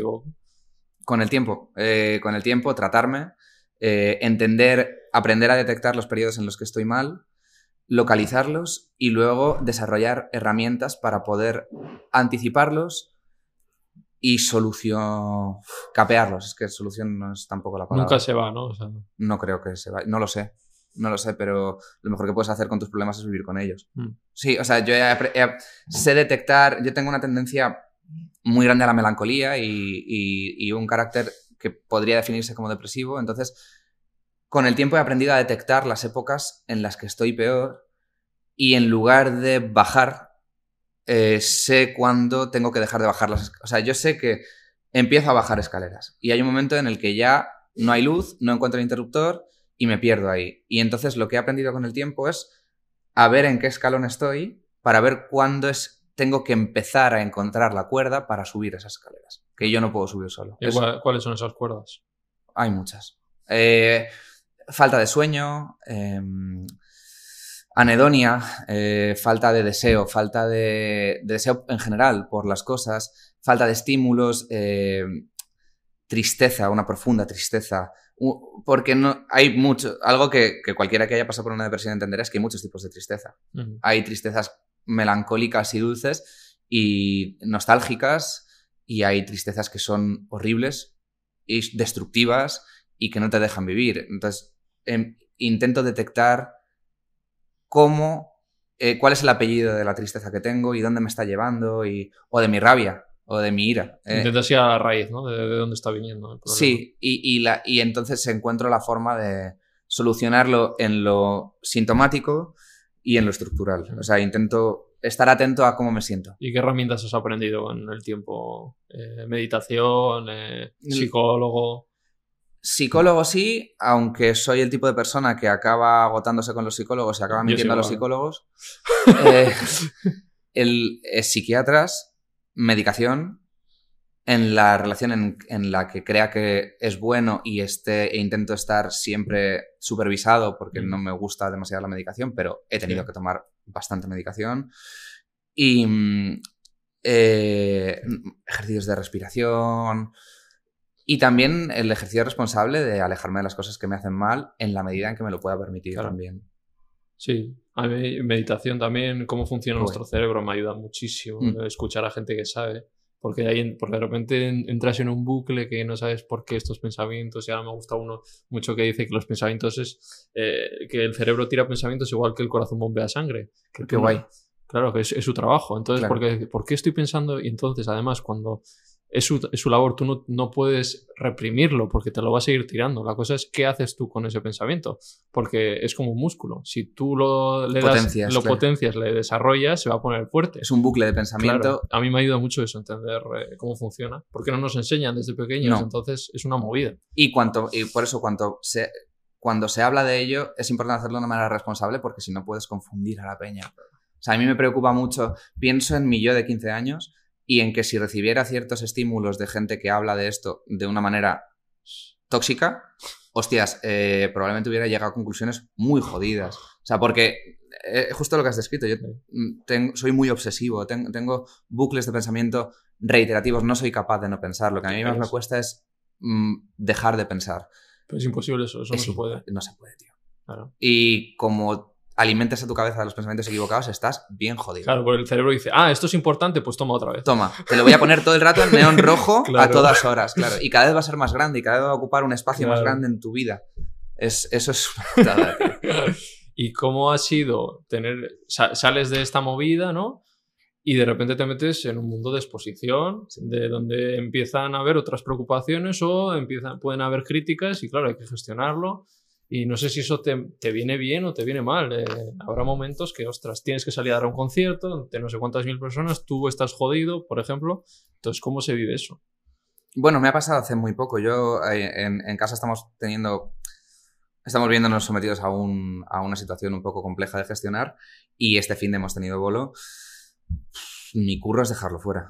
Claro. O sea, es verdad que yo salí ese fin de a tocar sin ganas de tocar porque no tenía ánimo para hacer prácticamente nada, pero lo, avisé al público que era un día complicado para mí y luego intenté hacer mi trabajo lo mejor posible Claro. porque mi trabajo es dar un bolo y Claro. un bolo increíble que para eso la peña ha venido. Ese es el problema vuestro también, que es que estás jodido en casa, pero te tienes que ir y, y la gente ha pagado para verte feliz, que transmitas, que no sé qué, ¿no? Eso es un problema también. Mm, Sí, pero lo, igual le damos mucha importancia a cuando lo hace un artista, pero luego no somos empáticos cuando de pronto mm, el, camarero que te atiende no tiene su día más estupendo, Claro. el- la conductora del Ya, bus con ellos sí que se puede entender, pero con vosotros no, venga, que yo he pagado tú, dame aquí un show, Y ni siquiera creo que se entienda, porque cuando alguien no es amable contigo en el sector servicios, quien más, quien menos es un hijo de puta. Ya. O sea que no, Sí. por eso digo que a veces hay más. Con todo, creo que hay más comprensión con los artistas que con otros trabajos. Mm. Pero, mm, o sea, que tienes hate. Sí, claro, porque la, porque la gente tiene redes sociales y porque tienen que opinar, para eso hay filtros. No te digo que no haya cosas que a veces no digas, hostia, esto ha sido fuerte, Te has porque, pasado. porque claro, las hay. Mm, soy de los que piensan que en las redes sociales sería conveniente que tuvieras que meter el DNI. Sí, yo también. Sería muy recomendable. Es que es muy guay poner un comentario y de repente me meto para criticar algo que estás haciendo. Y yo, vale, a ver cómo eres tú tan perfecto, ¿no? Entonces me privado, eh, perfil privado y con un Nombre falso. y un número falso ABCD 34. Y yo, estamos en desigual. Tú me estás juzgando, pero yo no te puedo ver. No, no sé si tú también fallas en eso. ¿Me Claro. entiendes? Sí, sí, Es, es, injusto. es muy injusto. estamos en posiciones diferentes. Es asimétrico. Eh, Es, es una herramienta muy cobarde la, la red social. Y, pero todos estamos a un paso de vernos en eso, porque no, no te das cuenta y de pronto participas del blitzkrieg que se hace sobre un o una famosa con tal de derribar su perfil público y nos vemos justificándolo, ¿no? Es que, Claro. esto, es, es que esto no se puede hacer. Bueno, eh, es cierto, probablemente sea horrible y tengas una opinión al respecto, pero es importante saber que, qué parte conformas tú en la masa informe con antorchas. Mm. Yo no sé si quiero ser eso y a veces lo soy y he sido Mm. crítico en redes sociales con cosas que no me gustaban y cuando veo que se tornan en un... También es mucho el ejercicio de recular, decir, joder, cuando veo que se tornan en una masa turbulenta de peña, Sí. hostia, Ya ha habido muchas polémicas que he dicho, ya está. sí, Es como el meme, ya está en el suelo. O sea, Eso es. No, lo deja, deja al chaval que ya está muerto. o sea. Claro, pero sobre todo porque no sabes hasta qué punto le puedes estar haciendo daño a la persona. Y ha habido casos ya en España Hombre, sí, sí, muy sí. notorios de gente a la que la opinión pública les ha jodido la cabeza. Pero luego, claro, nadie quiere hacerse responsable, ¿no? claro. Yo solo puse un tuit. Bueno, igual fueron siete. Sí, y en las formas yo nunca me voy a pasar. Yo voy a hacer una crítica razonable de tal, pero hay una- gente que en las formas se le pirará.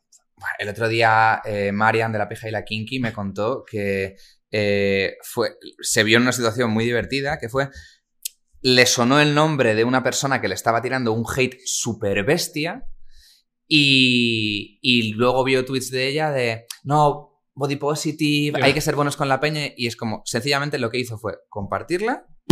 Su tweet de body positive y puso una captura en la que decía eres algo así como un saco de mierda tal. Sí, Te, te pongo en el espejo quién eres realmente. totalmente. Es que no somos seres puros, o sea, podemos trabajar en mejorar nuestra pureza, pero no somos ¿No habéis vivido esta polémica, por ejemplo, en, redes sociales, todos los mensajes? Lo de la canción, La, de la canción. Supongo que habrá sido vuestra más hate que habréis tenido, sí, ¿no? Vale. sin duda ha sido la que más hate ha generado.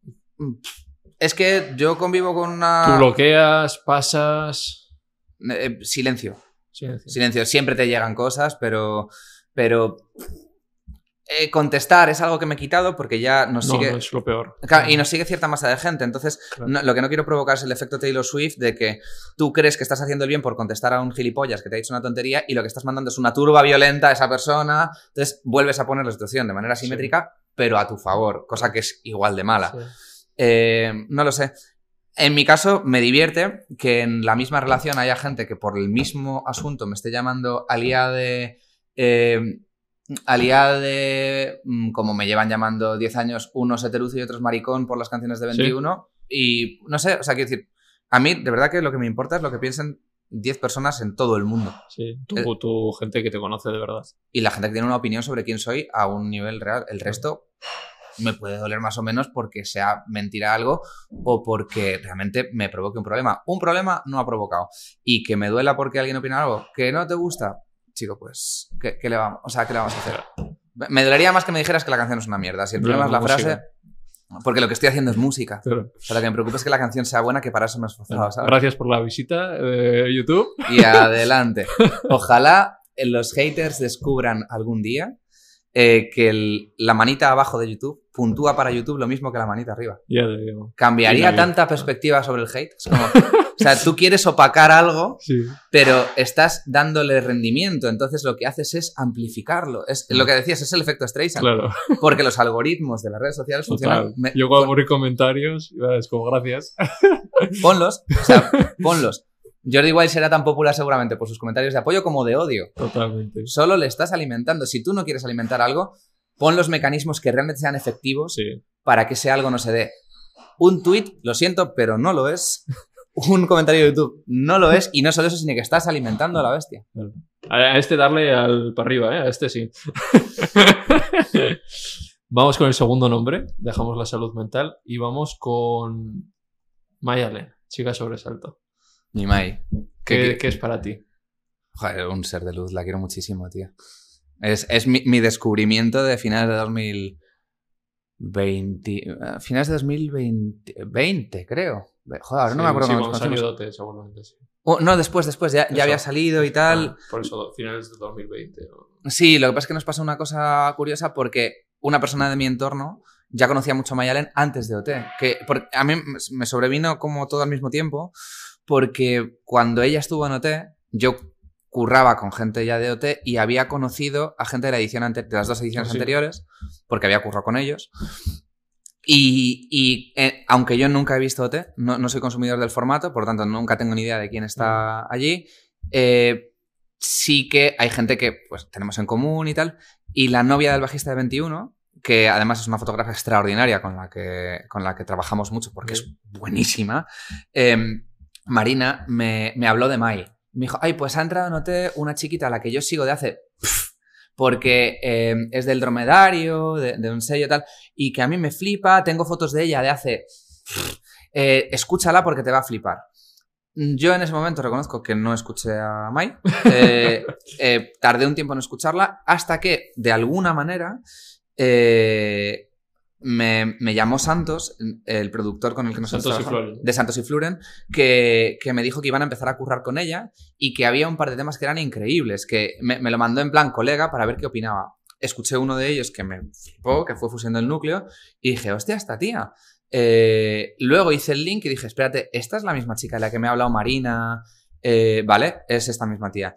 Empecé a escuchar material suyo antiguo y de rebote, lo siguiente que me encontré es que ella hizo una cover de un tema nuestro con Bruno y me lo encuentro en internet y digo, joder, o sea, es como, o sea, es una situación absurda que... Estáis destinados a conoceros. Claro, de, de, estas cosas de serendipia, nosotros teníamos, íbamos a ir a grabar al estudio dos canciones en ese momento y, y le, como que había una de las canciones en las que yo tenía un bloque que no sabía cómo cerrar la canción y que me, que me hacía ilusión compartir con alguien, como había temas suyos que me habían flipado, le, le mandé la canción, en plan, aprovechando que tú has hecho una cover nuestra, a ver si te gusta.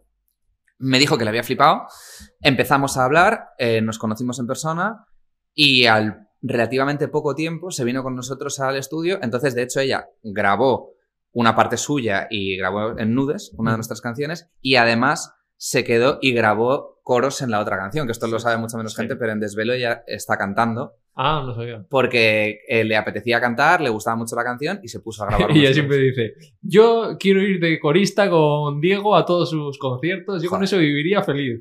Y, yo. Y si, y si, fuera ella la cantante, mucho más, más que corista, que no se tiene por qué poner en un rol secundario, que eh, vale para muchísimo más que un rol secundario. ¿Qué, ¿Qué es lo primero cuando escuchas esas canciones de Chica Sobresalto, ¿qué te viene? O sea, ¿qué te transmitió? Que es una persona con un mundo interior muy complejo y que está aprendiendo a encontrar la manera más pulida de expresarlo, cosa que es muy interesante. Cuando encuentras a un compositor así y en ese punto, es muy bonito ver, ver cómo se, ver qué camino coge y cómo se desarrolla. Está en evolución, en constante evolución. Todo el mundo está en constante evolución, eh, pero eh, eh, todos los compositores, pero en concreto ella estaba aprendiendo a crear unos códigos muy guays con un punto de vista propio. O sea, ella se expresa sobre lo que proyecta su mente de una manera muy chula. En Adrenalina, siempre se le he dicho, Adrenalina es una canción que me flipa. Eh, o Fusión del Núcleo. Sí, tiene capacidad para transmitir mucho. Y evocar. Sí, sí, tiene una capacidad evocativa muy grande. Y fuimos haciendo amistad. Luego, en determinado momento, eh, ella me pidió que, que le diera clases, eh, que empecé dándole clases de piano y de armonía, que derivaron en hablar sobre canciones. O sea, Mai lo que más viene a casa cuando, cuando mm. viene es a que hablemos de canciones y cómo se hacen las canciones y cómo... Y me enseña, le enseño canciones, hablamos de canciones. Mm. O sea, es, como compositora, ¿qué tal le ves? A mí me gusta mucho. Sí. Porque ella sí que es de las que compone todo su todo, disco. O sea, todo, lo hace ella. Todo. De, eh, creo que tiene muchísimo talento creo que tiene que trabajar su propia autoestima eh, y su seguridad en sí misma como compositora y no negarse, ahora lo hace menos, pero no negarse a... Ella tiene una visión pop muy chula. Ya, a mí Fusión del Núcleo me encanta porque es su canción más pop. Más pop. Y yo siempre le digo, saca más de Fusión del Núcleo ese estilo. Ella tiene Estrella me gusta porque tiene, tiene también un rollo pop. Claro. E, es que ella tiene mucha facilidad para los Pero yo soy... Yo soy ella quiere ser oscura, pero cuando mejor encuentras su manera de expresar la oscuridad, o sea, hay un color que nos queda mejor a todos. A cada uno es uno y tienes que encontrar cuál es la ropa que mejor te queda. No quiere decir que sea la que más te guste. A mí hay ropa que me, a mí me encantan los vestidos vaporosos, pero es verdad que no termino de verme con vestidos vaporosos por la calle. Es algo que tienes que verte con determinado tipo de, de ropa. Y sin embargo, ella no es consciente de lo oscura y lo, y lo reflexiva que es una canción como La Estrella, siendo además contradictoria y bella por eso, porque no te esperas que una canción alegre te traicione y te dé una puñalada y te haga sentir cosas que no esperas una canción alegre, que son las mejores canciones alegres. ¿eh? O sea, hay muy grandes mm. compositores y compositoras que a través de la felicidad te cuelan la oscuridad y la tristeza y los sentimientos mixtos son los más estimulantes. E, y eso es lo que ella está entendiendo que hace muy bien y, está empezando a no negarse. Ah. y hacéis, en ese momento hacéis nudes. Sí. Eh, ¿qué- ¿De dónde sale esa canción? Mándame nudes. Pues nace cuando, cuando escribí esa canción. em, de lo que menos habla es de los nudes. Eh, lo que pasa es que el nude, el nude es una figura suficientemente exuberante como para ser la protagonista de la canción y está al principio del billo. Entonces cobró cierta importancia, pero de lo que habla nudes es precisamente de la, de la intimidad y de cómo nos relacionamos. Eh, creo que es una canción muy fruto de su momento, aunque no lo parezca, porque la letra creo que intenté huir de que fuera demasiado explícito, pero justo hablaba de cómo nos empezamos a relacionar justo después de la, de la pandemia. Eh, veníamos de una época de estar muy encerrados y de que las relaciones se hubiesen vuelto muy frías y muy artificiales y, y cómo realmente yo lo que notaba era que echaba de menos todo lo sucio y lo grasiento Las de, madrugadas de lo de, de las de antes. Las íntimas tristezas, que al final notaba cómo, o sea, e, es, es una canción muy sensitiva, ¿eh? No es, es- Mm. es más bien descriptiva y emocional que, que narrativa. Solo yo tenía una sensación sobre una nostalgia de un tiempo inmediatamente anterior en el que todo era más físico y, está, y estábamos en un momento de depresión estructural en el que todo el mundo salió muy jodido y muy tocado de la pandemia y, y que yo echaba de menos incluso cosas que detestaba como recibir desnudos por internet, que es algo, es mi descubrimiento cuando la banda empezó a funcionar, que había gente que por lo que sea le parece una forma de puta madre mandar desnudos no pedidos, que lo siento, pero o sea, que, que la gente haga lo que quiera, no es algo que disfrute particularmente. Pero tienes que estar muy seguro Wow. y muy segura de ti mismo para mandar. Ahora, claro, también es verdad que provocó efecto rebote. Porque nunca antes nos habían llegado tantísimos nudes de ¿Os peña. llegaron nudes tras la canción? Muchísimos. No, y siguen llegando. ¿Qué dices? Y de hecho, una manera de entrar a, alguno de los miembros de la banda después del bolo es haciendo referencia de toma tus nudes. Porque nudes es una canción que está en el repertorio Sí. y, y un poco es la coña cuando alguien quiere tal. O gente que es muy tierno porque te dice, eh, claro, entonces ahora entiendo que si quiero intimar con vosotros, eh, os, mando un nude como una presentación Sí. eh, educada. Y a, a mí cuando me llegaba eso, o no contesto, o si es alguien que conozca, le digo, a mí, gracias, pero no me mandes nada, tengo pareja, eh, no te preocupes, ¿sabes? O sea, No soy poliamoroso, ¿no? no soy poliamoroso, o no estoy en una situación poliamorosa, con lo- por lo tanto, que no, no es, no es ser, no estoy Claro, en ese punto. Porque no hemos dicho antes, pero tú no tienes nada en contra, ¿no? Del poliamor o... A mí que la gente haga lo que quiera y Siempre se ha conseguido entre... Se hable entre parejas y... oye, Y está- esté claro. Sí, sí, a mí me parece de puta madre. O sea, solo. Por si sea, antes quedaba duda, que no lo hemos dicho, que igual... Que no, No, hemos claro. aclarado. a mí no me gusta que la gente se haga daño eh, en las relaciones. Pero cada pareja puede tener la relación que ellos... o trieja, o, o sea, que tú encuentres el. Si tú encuentras una forma de relacionarte que es equitativa, está equilibrada con la gente, eh, Mm. de puta madre. Y aprovechando, claro, tú haces canciones de, yo lo he pensado, de, del amor, de tal, no sé qué, y yo sé que yo sabía que tenías pareja y digo, esas vivencias tampoco las estás viviendo, o sea, ¿desde dónde sale un desamor o una sensación así? Porque tú estás con la pareja, ¿no? Entonces, ¿cómo surge? ¿Cómo... Bueno, yo, para, para, en mi caso, para componer, eh, intento, necesito haber sentido eh, de alguna forma o poder entender la sensación sobre la que estoy escribiendo. Yo estoy con pareja y estoy bien con mi pareja, Mm. lo que no quita que he pasado por desamores y paso por O situaciones sea, de mucho te conflicto. vas a ese momento. Intento encontrar, al menos yo necesito conectar con una corriente de pensamiento para poder proyectarla, aunque la situación sea diferente Sí. yo no sé. Es que no sé qué ejemplo poner, pero. eh, mm, he perdido a gente, por lo tanto, en ciertos códigos puedo llegar a, a entender una pérdida y a proyectarla porque recuerdo lo que sentía. Mm, O sea, correcto. al final trabajo con las emociones, entonces intento buscar la emoción. El desvelo, por ejemplo, va sobre una situación que entiendo que ahora mismo no estás viviendo. No, Entonces, pero Desvelo es exactamente una situación que fue literalmente como describo la Claro, canción. Sí, claro. Desvelo o sí. sea, te fuiste a un momento que tú viviste. Sí, Vale. y en este caso incluso pedí permiso para publicarlo porque... Eso es una movida también. Eh, claro, no siempre tengo el mismo cuidado, pero en ese caso eh, hablábamos de, de una historia que sucedió con mi pareja. Entonces, Vale, eh, quería tener su beneplácito, claro. tanto de que la canción era buena como de que le parecía bien que yo pusiera eso en una canción. ¿Cómo surge Escalofríos? Pues sobre una... Escalofríos habla de una sensación que yo siento y que quería poner en una canción sobre la, cómo me relaciono yo eh, a cierto nivel con mi pareja en determinada situación. O sea, de hecho, eso habla, esa canción habla de mí. Es fue una, una canción muy. Tonta porque surgió muy rápido. Estas Sí. canciones que fue muy rápida, funcionaba muy rápido y fue al estudio muy rápido. Y tú primero haces la letra, luego te viene la música, ¿cómo es? A la vez, en, en, en diferentes grados. Claro, igual te pones con el piano y ya va saliendo la letra junto a... ¿no? Claro, o sea, yo lo, lo- lo que.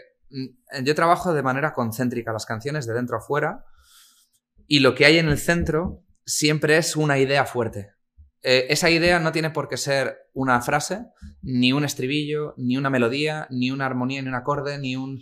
Esa, esa idea puede ser un artículo, eh, o puede ser una frase de un libro, o puede ser un cuadro, o una foto, o un tweet claro. solo tiene que ser suficientemente fuerte para que a mí me incentive a buscar ahí. Y, a, y al- un hilo del que tirar. Una idea que... Un bucle de pensamiento, una idea que se repita en mi cabeza. Y a veces eso da lugar a una canción y llega una melodía en mi cabeza que hila con eso, rima y de pronto empieza a entrar. O de pronto estoy estudiando con el piano por la mañana, estoy dándole vueltas a esa idea y digo, ay, hostia, aquí hay algo. Y empiezo, yo empiezo a tirar del hilo. Y la mayor parte de las veces el hilo no llega a ningún sitio, pero hay veces que el hilo te acaba llevando a algo. Claro. Más o menos rápido, pero te lleva. ¿Sigues estudiando piano tú? Todos los días intento aprender, sí. Pero en el conservatorio lo No. y acabaste... No, me, me falta... eh, me quedé a poco de terminar el grado profesional. Tengo Vale. casi el grado profesional de piano. Luego estudié guitarra en una escuela con un profe en particular. Y, y luego es- sigo estudiando, pero porque quiero seguir aprendiendo. O sea, estudio en tanto que me, me gusta aprender y Mm. creo que hay muchísimo que aprender y me gusta. Vale. Y eso, eh, y si duele, pues que duela, ¿no? Que la pena me ha valido. sí. Tenéis esas frases también, eh, la ruina que tenéis, que es ya icónica vuestra, ¿no? Una frase de la ruina. A medias es menos ruina. Eso es. Eh, Pero eso- esa frase es porque se decía en la, en la furgo. Así, ¿eh? Eh, no, no, la, no la ruina a medias es menos ruina, que se empezó a decir porque la tiré en plan, estoy haciendo una canción y tiene esta frase y desde entonces eh, empezamos a... O sea, nosotros es lo que gritamos antes de salir al bolo. Pero sí que eh, cuando íbamos a un bolo, hace bastante tiempo ya, que la frase que se decía era, venga, vamos, hoy nos vamos a buscar la ruina. De, por muchas cosas, Sí. tanto porque se te pincha una rueda Claro. y te has buscado la ruina, como que de pronto te lías y no te ibas a liar y te vas a buscar la ruina. Es, es muy polisémico, pero me gustaba la idea de ir a buscarse la ruina. Entonces, ¿ves? es que a veces sale de ahí, Sí. o sea, sencillamente sale de ahí. Y, me, y cuando pensé en hacer una canción que hablaba sobre mi relación con los chicos y que por cómo va a ser este disco y lo que va a contar este disco, mm, me hacía ilusión que, que lo primero de lo que hablara fuera de nosotros como banda, que es de lo que habla la ruina, Mm. eh, me, me gustó la idea de que la figura fuera la ruina, de salir a perder, porque nosotros lo que más hemos hecho es salir a perder, claro. No sé. Vale, pues tercer nombre, nombres. Te voy a ir dando artistas, vamos a aquí un poco el salseillo, opinar de qué te parecen, qué no, no sé qué. Taburete. Pues mira, me gusta mucho cómo compone Willy. Sois de la misma discográfica. Ahora sí, porque ellos han entrado hace poco, pero no tiene nada que ver, de hecho no conozco a... No les conoces tú. No, solo conozco a un miembro de Taburete, que es de su batería, y es colega, pero no... te- ¿Ed- ¿Edu se llama? No, eh, Simón. Eso. Simón. Eh, a mí no soy público de taburete, no voy a un bolo particularmente de taburete. Sí te digo que en lo personal, como compositor, y de hecho hace poco que sé que quien compone en taburete es Willy, Sí. Desde el minuto uno conecté con lo que escribe. Po- pero porque he detectado como... Es que soy muy pesado con la composición, tío. Él tiene... Él es em, heredero de una tradición de música pop mainstream española y él sabe hacer eso. Hay gente que intenta hacer eso y no le sale. Y sin embargo, el pavo hace Belerofón y Belerofón como canción, o sea, le- te puede generar rechazo porque tú, de algo- por algo extra musical, Sí. Taburete te resulte abyecto. Ya. Eso, es, eso es una movida que no es musical. Musicalmente, Belerofón es un temazo de pop incontestable que a cualquier persona que haga pop en este país le gustaría haber firmado. Eh, venga, otro artista. Si, si dices, oye, no me digas de este, me- eh, lo quitamos y ya está. no pasa Intentaré. Vale. Dani Fernández. Un De, tío de- de increíble. tu disco también, Warner. Un tío increíble. Me encanta su, su música. Dani es muy guay, tío. Y ahora ya tiene reconocimiento, ya Sí. los premios le han llegado, ¿no? Ha currado mucho, ¿eh? Sí. Dani ha currado muchísimo. eh, se ha rodeado de gente muy buena. Ha sabido crear un equipo muy chulo. Y, y, joder, trabaja súper bien. Es un intérprete brutal. Las canciones que hace son muy buenas. O sea, está teniendo un nivel muy bueno. Y se le reconoce después de muchos años currando. O sea, ha hecho un viaje. Claro. De Aurín. Claro, no es, no es un viaje sencillo. y ha sabido labrarse una personalidad y un camino. O sea, Hmm. Na- Dani es de las personas que se merece que le pase lo mejor porque es muy buena persona. Es buen artista, pero al margen de que sea buen artista, es muy buena persona. Mm. Y eso creo que es importante. Os pagaría una colabo, ¿eh? A vosotros. ¿Te os gustaría? Lo hemos hablado. Sí. Pero también, o sea, es como que tiene que. Nosotros, por ejemplo, para este disco, independientemente del que quisiera o no colaborar, ¿eh? Pero eh, una de las premisas, o sea, nosotros el disco, que no hemos hablado de él y tampoco quiero extenderme en la promo, es un disco sobre ser una banda, que habla de ser una banda, de la banda que somos, y explica y tiene mucho que ver con nuestra trayectoria. Y todo va a tener que ver con eso. Se va a llamar el arte de perder porque tiene que ver con lo que nosotros somos. Y una de las premisas que hemos tomado es que solo vamos a colaborar con bandas para este disco. Vale. Porque lo contrario sería hipócrita. O sea, hay muchos colegas solistas que, con los que nos molaría colaborar y hemos colaborado, pero estamos en un punto en el que vamos a la contra como banda y lo que queremos es reivindicar la figura de la Mm. banda. Yo quiero colaborar con gente que se tenga que poner de acuerdo para trabajar. Y está cerrado ya con las bandas que. Hay varias bandas que van a estar.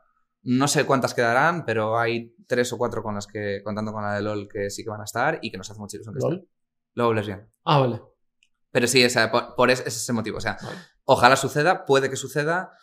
Sin duda, y si sucediera, será más adelante. Vale. Y si él quiere también. O sea, él ha reflejado que es fan de 21 en la misma Mm. medida que nosotros somos, Sí. somos fans suyos. O sea que. Está claro eso. sí, hay, hay- hay buena onda y buen rollo. Por hacer un poco de name dropping, Yarea, que es la pareja de Dani que compone con Dani, Mm. es la coautora, por ejemplo, de Clima Tropical, es un genio componiendo. Yarea a mí me, me alucina, tiene un proyecto propio, Yarea, Sí. eh, es buenísima, o sea, tiene una visión compositiva brutal. Eh, esta semana, después de mucho tiempo, he podido sentarme a componer con eh, Yoli Safi, Ajá. que es también compañera de Warner, compone en su proyecto, que es brutal, y compone para mucha peña. Eh, en grupos, a mí me flipan cariño, me flipan. Eh, y ellas lo saben, o sea, hemos coincidido en Sí. muchos sitios y se lo he dicho, Claro, festival. tanto a Paula como a María. Ginebras, ¿te Eh? Ginebras me gustan mucho y, Ginebras son amigas, además. Sí. Ginebras ya estamos en un punto que sí que tenemos relación. Eh, Ainhoa Buitrago, que es muy amiga también, a mí me gusta mucho lo que hace.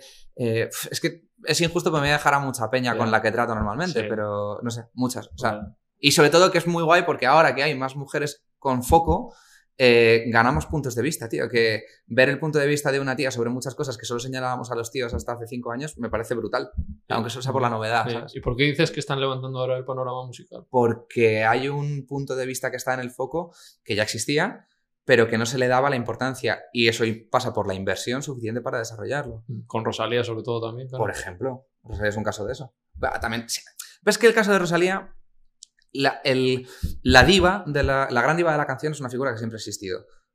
Al margen de que Rosalía sea un fenómeno en sí mismo, que no tiene por qué estar categorizado en eso, pero siempre hemos tenido a, a la figura casi folclórica o folclórica directamente de la gran diva, pero poner en el foco a bandas y equipos, que no te hablo de bandas Hmm. solo constituidos por mujeres o mayoritariamente por mujeres o, o- o equipos que ya no son lo que antes eran grupos de chicas, que no deberían ser, eh, iba por Sí, ahí lo que te he dicho claro. antes, no son grupos de chicas, son grupos en los que la visión compositiva y artística es femenina, en la que el discurso es reivindicativamente femenino, incluso aunque sea lúdico, pero es un punto de vista que- al que antes se había metido en un cajón horrible, que es el del tontipop, el pop sencillo, y en el que había grupazos brutales a los que se ha dado de poca ninguna importancia. Dover, me acuerdo.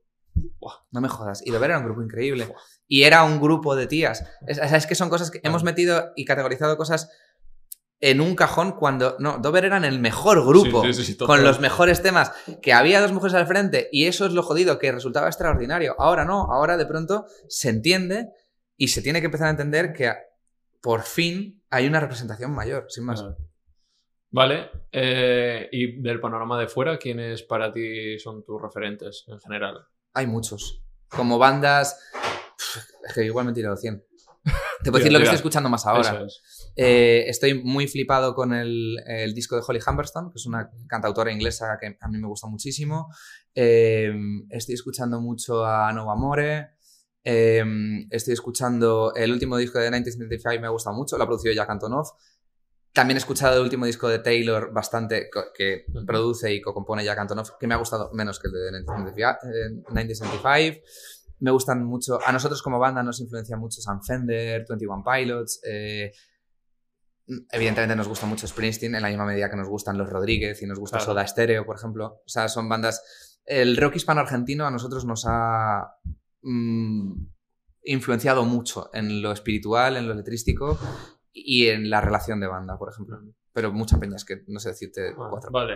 Eh, cerrado los tres nombres, Mm. antes de ir a las tres últimas preguntas que hago a todo el mundo, ¿qué es para ti el éxito? tener, em, lo quiero enarbolar bien, el éxito es poder hacer lo que me gusta con la gente con la que quiero hacerlo. Eso en lo profesional, entiendo. O Sí, en lo personal. y en lo profesional y en lo personal. El éxito para mí es Mm. hacer lo que quiero hacer con la gente con la que quiero hacerlo. Números, dinero. No y no, porque eso como viene se va. Y ponerlo en eso solo te va a generar frustración porque nunca va a haber suficientes números ni nunca va a haber suficiente dinero. Cuando crees que un millón te valdría, estás pensando en 10. Cuando crees que 10 te valdría, estás pensando en 100. Siempre hay alguien encima. O sea, es el peor pensamiento del mundo. ¿Qué te hace tener los pies en la tierra a ti? Eh, la suerte de que a mi familia y a mi pareja la música solo les importa en la relación en que me haga feliz a mí. No le dan ninguna importancia ni ningún valor, ni la gente de mi entorno eh, a la que tengo cerca le importa, ni le agobia, ni le molesta que yo sea músico. No le dan la más mínima importancia. Es una cosa como cualquier otra. Eso me hace tener los pies en la tierra, en, en la tierra y nivelarme y no andarme con gilipolleces. El fracaso.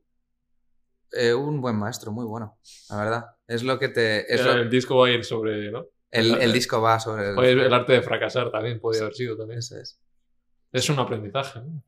Para mí sí. Mm. Eh, sobre todo porque es. Y es bueno que sea así porque es a lo que más nos vamos a enfrentar. La mayor parte de cosas. Es que la vida, sí o sí, te la vas a comer. O sea, es que no hay otra. Lo más probable es que algo salga mal. Es. Estadísticamente es lo más probable.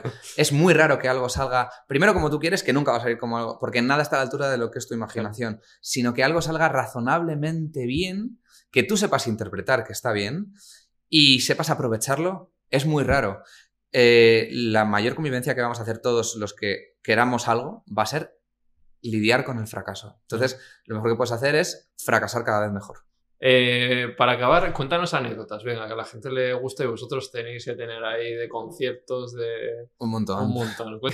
No, mira, me ha, me ha venido una muy dulce hace poco. Eh, tuve la. eh, en una de las cosas que hago, yo colaboro en un programa de Radio 3 Ah, sí. en el que como ejercicio me puse a componer todas las semanas para, para el invitado. Ya que no, ahora mismo no estoy componiendo para otra peña que no sea 21, Ujú. un poco para seguir el pulso y tal, hago una canción cada semana. Y, y aunque a mí me da mucho pudor, yo no le hago esa canción a músicos. Pero me. em, el otro día vino Ariel Roth, que es alguien a quien yo admiro al máximo nivel, y, y Virginia, la presentadora, me dijo que le gustaría que yo hiciera mi sección con Ariel. Yo me negué taxativamente, pero al final lo hice y, y le he sacado una sonrisa a Ariel Roth y me dio la enhorabuena al acabar y fue muy agradable conmigo y muy cariñoso. eh, cosa que es lo más guay. O sea, no pensé que la vida me pondría en esa tesitura. Me ha puesto. Ariel sabía quién era yo, eh, cosa que me hizo mucha ilusión y no sentí que tuviera vergüenza ajena. O sea, para mí es un, es un éxito, Ah. porque es alguien cuya trayectoria eh, glorifico. Hmm. No lo sé, no, no soy muy bueno contando las anécdotas Bien. de coña. Es la verdad que, la- que hay un montón, ¿sabes? Pero con gente que no te imaginarías, porque, hostia, eh, ni siquiera fans, el, no puedo decir quién, pero una cuenta con muchísimos seguidores me mandó unas fotos calentitas el otro día, la verdad. Que es que, fíjate, yo de un anónimo puedo entender que no tenga conciencia de su dimensión pública, pero hostia, una cuenta verificada eh, por encima de un millón de seguidores, mm, compi, mm, ten cuidado, porque, o sea, Bueno, va a tope, ya se la ha jugado. pero a lo bestia. Pero muy fuerte, la verdad. Y esto sí que no puedo decir quién es hasta Claro, que no cortemos. Pero sí, sí, sí, joder, te sorprenderías de la peña que. ¿Verdad? ¿Os habéis quedado? Pues lo voy a saber yo. Ah. si llegamos a un millón de visitas y 10.000 comentarios, lo digo. Venga, perfecto.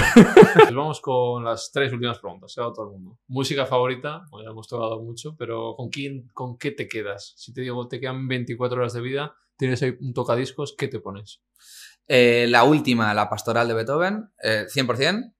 Eh, August and Everything After de Canting Kraus, sonaría porque me, es un lugar dulce al que voy cuando quiero estar en paz y estar tranquilo. Desde hace, eh, son cosas que son constantes, Sí. pues están desde tantos años que échate un cantecito de Kiko Veneno.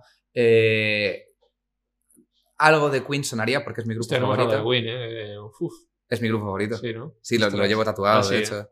Sí. Eh, no Las sé, mejores voces igual de la, de la historia para mí. por lo menos para mí es. ah, Conmigo conecta muchísimo. Sí. Sonarían muchas cosas, pero que te pueda decir. eh, es que no lo sé. Sonaría Jeff Buckley, sonaría. Eh, joder. Muchas cosas. Una de 21, ¿no? Para- No, ¿qué dices, por favor? Eh, me parece un ejercicio de ego trip innecesario y horrible, tío. ¿Te, te gusta a veces no escuchar? O sea, ¿no te gusta escucharte? a No veces? me gusta escucharme y lo peor que me puedes hacer es ponerme en público algo pensa- nuestro pensando que me Ya. va a agradar. Ostras. Me incomoda profundamente. Hay gente que le pasa. A mí no me gusta mi voz, por ejemplo, también. Claro. Suele pasar, sí. sí. La relación más sana con la voz de uno es ninguna. ¿sabes? vale, serie favorita. Ahora mismo, eh, de las que estoy viendo ahora, o sea, me gustan mucho The Office, A dos metros bajo tierra, Scraps, o sea, me veo muchas comedias. Vale. Ah. Friends también, ¿no? No, No, bien, nunca bien, he visto Friends entera, tío. O sea, como que conozco los highlights de Friends, pero Pesadilla. que es una conversación que tengo mucha peña. Sí. Eh, me, me citan a Friends. Tengo, he visto mucho más Los Simpsons que Friends. Sí. Pero de Friends no... Ahora mismo estoy gozando mucho eh, eh, La fabulosa Miss Maisel, Hacks, que me ha flipado, Sí. y The Wild Lotus, la segunda temporada, que Ah, me tiene embelesado completamente. Los Sopranos es una de mis series favoritas. Lost, Perdidos, mi serie Lo vi, lo vi entero Ah, y me flipó en su momento y creo que es muy revolucionaria por su momento Sí. y en otras cosas un poco superada. Sí. Me gustó... Soy más de Twin Peaks que de Lost, Ah, sí. por ejemplo. Yo la estoy volviendo a ver otra vez. y es que cada te- ti- es muy filosófico sobre la vida y Sí. cada día tiene un aprendizaje cada capítulo de la ostra. Es cierto, La el hombre de ciencia y el hombre de fe total. siempre están ahí. Es muy, muy guay. O sea, a mí todo lo que plantea, las ideas que plantea los me gustan, pero me hubiera gustado que cerraran un poco mejor el Sí, argumento. no te gustó el final. Me- no me disgustó, Sí. pero, pero como que cuando he hecho alguna revisión de Lost, sí que creo que hay cosas que son decisiones tomadas mucho Deux Ex Máquina para resolver cosas que no enfocaron como una idea muy chula sin pensar cuánto desarrollo iba a tener la serie. Ya. Pero me gusta, me gusta Lost. Y aquí no hay quien vive estas horas también, ¿has visto? Eh, Tengo una calma brutal con aquello y con la que se avecina. Ostras. Rollo muy seria para lo que es este país. Sí, Eh, No por nada, no, no las he visto. Mi- por ejemplo, mi mejor amiga Alba eh, ha visto todo Aquí no hay quien viva y tiene mil referencias a Aquí no hay quien viva Sí. la que se avecina. Y cuando me dice algo es como la vaca mirando al tren. Digo, es más, me he visto en una muy jodida hace poco porque una actriz de creo que era la que se avecina vino al programa de, Ah, de claro. redes en el que colaboro y yo tenía que hacer la canción para ella. Y claro, mm, no conocía nada de su trabajo y no fui capaz de sacar una. Me, me sabe mal porque e- ella no tiene la culpa de que yo no la conozca, Claro. pero no fui capaz de conectar esa semana y no pude hacer la sección con ella porque no sabía por dónde aproximarme. Vale, pues segunda pregunta. Eh, veganismo. ¿Qué te parece? ¿Qué piensas? Me gusta mucho como filosofía y manera de ver el mundo. Los motivos por los que, o sea, cuando hay, sobre todo cuando hay un motivo ideológico para serlo, me parece súper guay. Em, es decir, creo que haz- o sea, sienta las bases de un mundo mejor y lo que buscas es hacer un mundo mejor y eso siempre me resultará interesante. Soy cada vez más consciente de, de la huella de carbono, de nuestro consumo cárnico. Me he ido haciendo más consciente de- con el tiempo. Eh, mi hermano pequeño es vegetariano, por ejemplo. Mi hermano Pablo, el mediano, ha tenido épocas en las que él ha tenido un consumo solo vegetal, otras que no, otras que tal. Eh, mi pareja no consume carne. Mai, también tienes ahí un entorno Claro. veg. Y yo he corregido muchas cosas de mi alimentación en base a eso. Sí es verdad que siempre he consumido carne, entonces me cuesta... mm, La mayoría de carne no, es decir, he, reducido en los últimos años el 80% de la carne que comía. Intento que sea más. Eh, tomo Eura, to- eh, muchos Has probado sustitutivos. sí, Todas. O sea, he probado todo. Y, y seitan y de todo. O sea, todo eso lo como en casa. Y Claro, hay en, en casa no, bueno, entrará carne igual por ti, pero claro, por muy ella, poco para, para el aporte de proteína cuando entreno. A veces sí que como algo de carne. sí. Pero ya digo, cada vez menos. Y me gustaría que fuese cero. Lo que pasa es que estoy en un punto, y eso es la puta mierda, y soy consciente de que es una mierda, que hay cosas que no dejo de comer porque me gusta comerlas y todavía no lo he hecho por... Me flipa el queso, por ejemplo. O sea, es una putada, pero me gusta Es que muchísimo. tiene, el es adictivo, tiene caseína. Ah, el- es por eso. Es por eso, por eso a la gente le cuesta mucho. Y la industria se ha encargado de meterlo en, en la ensalada, en las tartas, Claro. en todo, y así eres más dependiente. Pero tiene caseína, que está comprobado científicamente, que crea adicción. Claro, pues es que creo que esa será mi última frontera, por ejemplo. Sí, a todo el mundo es para ahí. O sea, todo, todo, todo, sin todo lo demás, estoy largas épocas Claro. sin tomar y ahí es donde digo, "Buah, tío, Ya. puta. O Ya. sea, sí, es lo que dices. Es más que sea por ideología, porque tú te lo creas. Porque Sí. si no, empiezas un día, lo dejas al otro, pero cuando estás de verdad convencido, convencido de ello. entonces ya lo haces. Porque te sale decir, no, yo respeto a los animales y por eso ya empiezas a ver que esto es un trozo, tal, no sé qué. Eso haces es. la conexión, ¿no? Pero te tiene que salir. No, no, lo- y, y de hecho me ha empezado a producir ciertas cosas de carne que antes comía con naturalidad, Sí. mucho rechazo con a medida que he ido entendiendo ciertas Claro. cosas, no teniendo estómago que no lo tengo para ver ciertos documentales que sé que debería ver Sí. y no soy capaz. O sea, no te has visto estos. O sea, tu chica lo hizo por un tema de conciencia de por los animales también. Claro. Desde el minuto, desde, bueno, no sé si desde que la conozco, que la conozco hace Sí. muchos años, lo, lo hizo, pero sí, ella lo tiene muy claro. Claro. tanto porque hay una parte de que la carne ya no le sentaba mal cuando, cuando era peque, como por convicción Sí, animalista. por- Sí, sí, ella lo tiene mega claro, la verdad. Es, es justo ese motivo. Vale. Pues te voy a dar un regalo para que ayudarte en ese paso, Ah, que es mi libro la era del veganismo. con prólogo de Clara Lago, Ah, que es joder. vegana también. Conocía el libro, ¿eh? Así. Sí, claro. O sea, te sigo, ¿sabes? Pues. Además, te gusta, he visto que te gusta leer, ¿no? Mucho. Vale, Sí, sí, sí. porque sí, hay invitados que igual no les gusta, de ti visto, o sea que eso yo creo que te lo vas a leer. eh, Sí, es letra bastante grandota. lo he escrito yo, no me lo ha escrito Ana Rosa. Ah, bueno, ma- maravilloso, maravilloso. Qué guay. Además, como la, eh, citando y tal, Eso es la fuente, guay. por si te interesa. Es un poco informativo de Qué guay. dónde viene pues, el queso, lo explico todo eso. con un gorrinillo en portada, muy, muy guapo, además. Muy bonito, sí. Qué guay. Este chico trabaja en un santuario de, de animales de Madrid Qué que guay. rescatan pues eso, todo lo que la industria no quiere, es un santuario vegano. Y jabalís pequeñitos y... ¿Qué Sí, dices? sí. Qué guay. Sí, de todo, de todo. Qué guay. Santuario se llama. Sanuta- san- eh, Eh, Santuario Santuario vegano, sí, tiene 200.000 seguidores, es súper conocido. qué guay. Lo, lo miraré. Qué guay. Y ahora tiene un cabritillo también, han rescatado. Hace, así. Oh. Qué guay. Qué bonito. Sí. Me parece flipante como Mm. labor, te lo juro. Qué guay, qué guay. Vale, pues otro regalo que se, no se me olvide. Eh, que tú tendrás 40 y pico, ¿no? 43. Vale, 41, 46. ¡Ah, qué guay! De mis amigos vascos de Basque, Last Call to Earth. To Save, to save the To Earth. Save the Earth. Qué guay. Eh, hacen moda sostenible. O sea, Oye, muchísimas gracias. Qué guay. Para, para ti. Y uso mucho calcetín Sí, blanco. ¿no? Sí, sí, sí. Ahí, Te- te- lo tengo romatificado por Michael Jackson. en los conciertos os ponéis ahí de estos saltos, como Neil Moliner, que a mí me gusta mucho. Le- no te he preguntado, ¿le conoces? Sí. Sí. Es un artistazo. Es ¿eh? increíble. Neil es. Y la banda, a mí me flipa la banda. La banda, no, la eh, banda es flipante. como, no es, claro, a él se le pone como un esto, pero ellos son una banda también. O sea, él está siempre con los mismos. Con su misma gente, sí. Y, y- y- y de base, todo lo que yo sé de Neil y sé bastante, compartimos Sofía Sí. además, estamos con la misma gente, eh, es increíble. Sí. O sea, es- es- él es un torrente de creatividad, es un musicazo brutal, un artista completo. O sea, canta, Eh, baila, compone, eh, tiene una sensibilidad pop brutal. Y, a- y la gente con la que ocurre es, es- yo que me llevo con Ferran, que es el percu, Sí, y Eneco el trombón. qué guay. Y me han invitado a varios conciertos. Has así. estado en- estado en varios. los Estuve en el Wifi. Ah, yo también. Sí. Es verdad, ya te vi, sí, sí. Te Ah, vi ¿sí? en stories, en stories. si no, Sí, estuve con los chicos. Y me parece en eso, que es la banda. O sea, que yo le digo a la gente, Neil, guay, pero vete y verás el rollo de, de- la banda, de cómo se llevan todos. De Eso los es- mejores bolos de pop que puedes ver. Sí. en España es, es una locura la banda de Neil. Increíble, increíble. Todo mola un huevo. También tiene un equipazo Mark que hace monitores Sí, no, claro, o sea, tendrá un equipazo de sonido de la... Sí, sí, sí, la gente que lleva es brutal. Pero es que todo parte de que él es brutal y tiene una Claro. filosofía de trabajo y una ética de Eso trabajo es. increíble. Y se, se nota eso, que no se desvía, que hay otros, hoy estás que está mucho de fiesta. No, no, ahí le ves, tío, está todo el día pico pala, pico pala, pico pala. O sea, no se desvía nada. o sea, Es un trabajador nato. Sí, sí. Es, Sí. es una gran o sea, figura de la que aprendes. es un referente, ¿no? Sí, Total. Vale, tercera pregunta. Invita a alguien. Aquí al podcast. Uf. Y si, y si tú le puedes ahí, oye, con el Ibai. Ah, sí, sí. O sea, vamos, de, de mil amores, tío. Eh, Alguien que pueda conocer la gente. Yo Mi- sé que a mí me dice, pues mi primo José Miguel.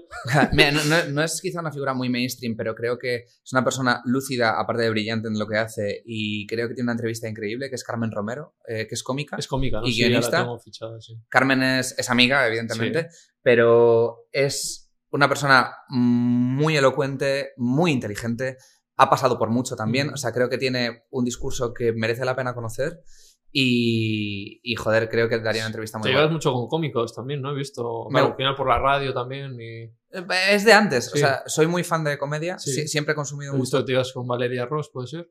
A Valeria la conozco Sí. a través de Héctor. Héctor, eh, que sí que es muy amigo mío, eh, me presentó a Valeria eh, en alguna colabo que hice para el programa de la lengua moderna y supongo que de ahí, sí, o sea, no es una persona con la que me lleve A ver. muchísimo, pero sí, sí conozco No, a O Valeria. sea, con Carmen te llevas mucho, sí. Ca- Carmen es bastante colega, pero sí, o sea, a mí me gusta, es un gremio, yo soy consumidor de shows de comedia Sí.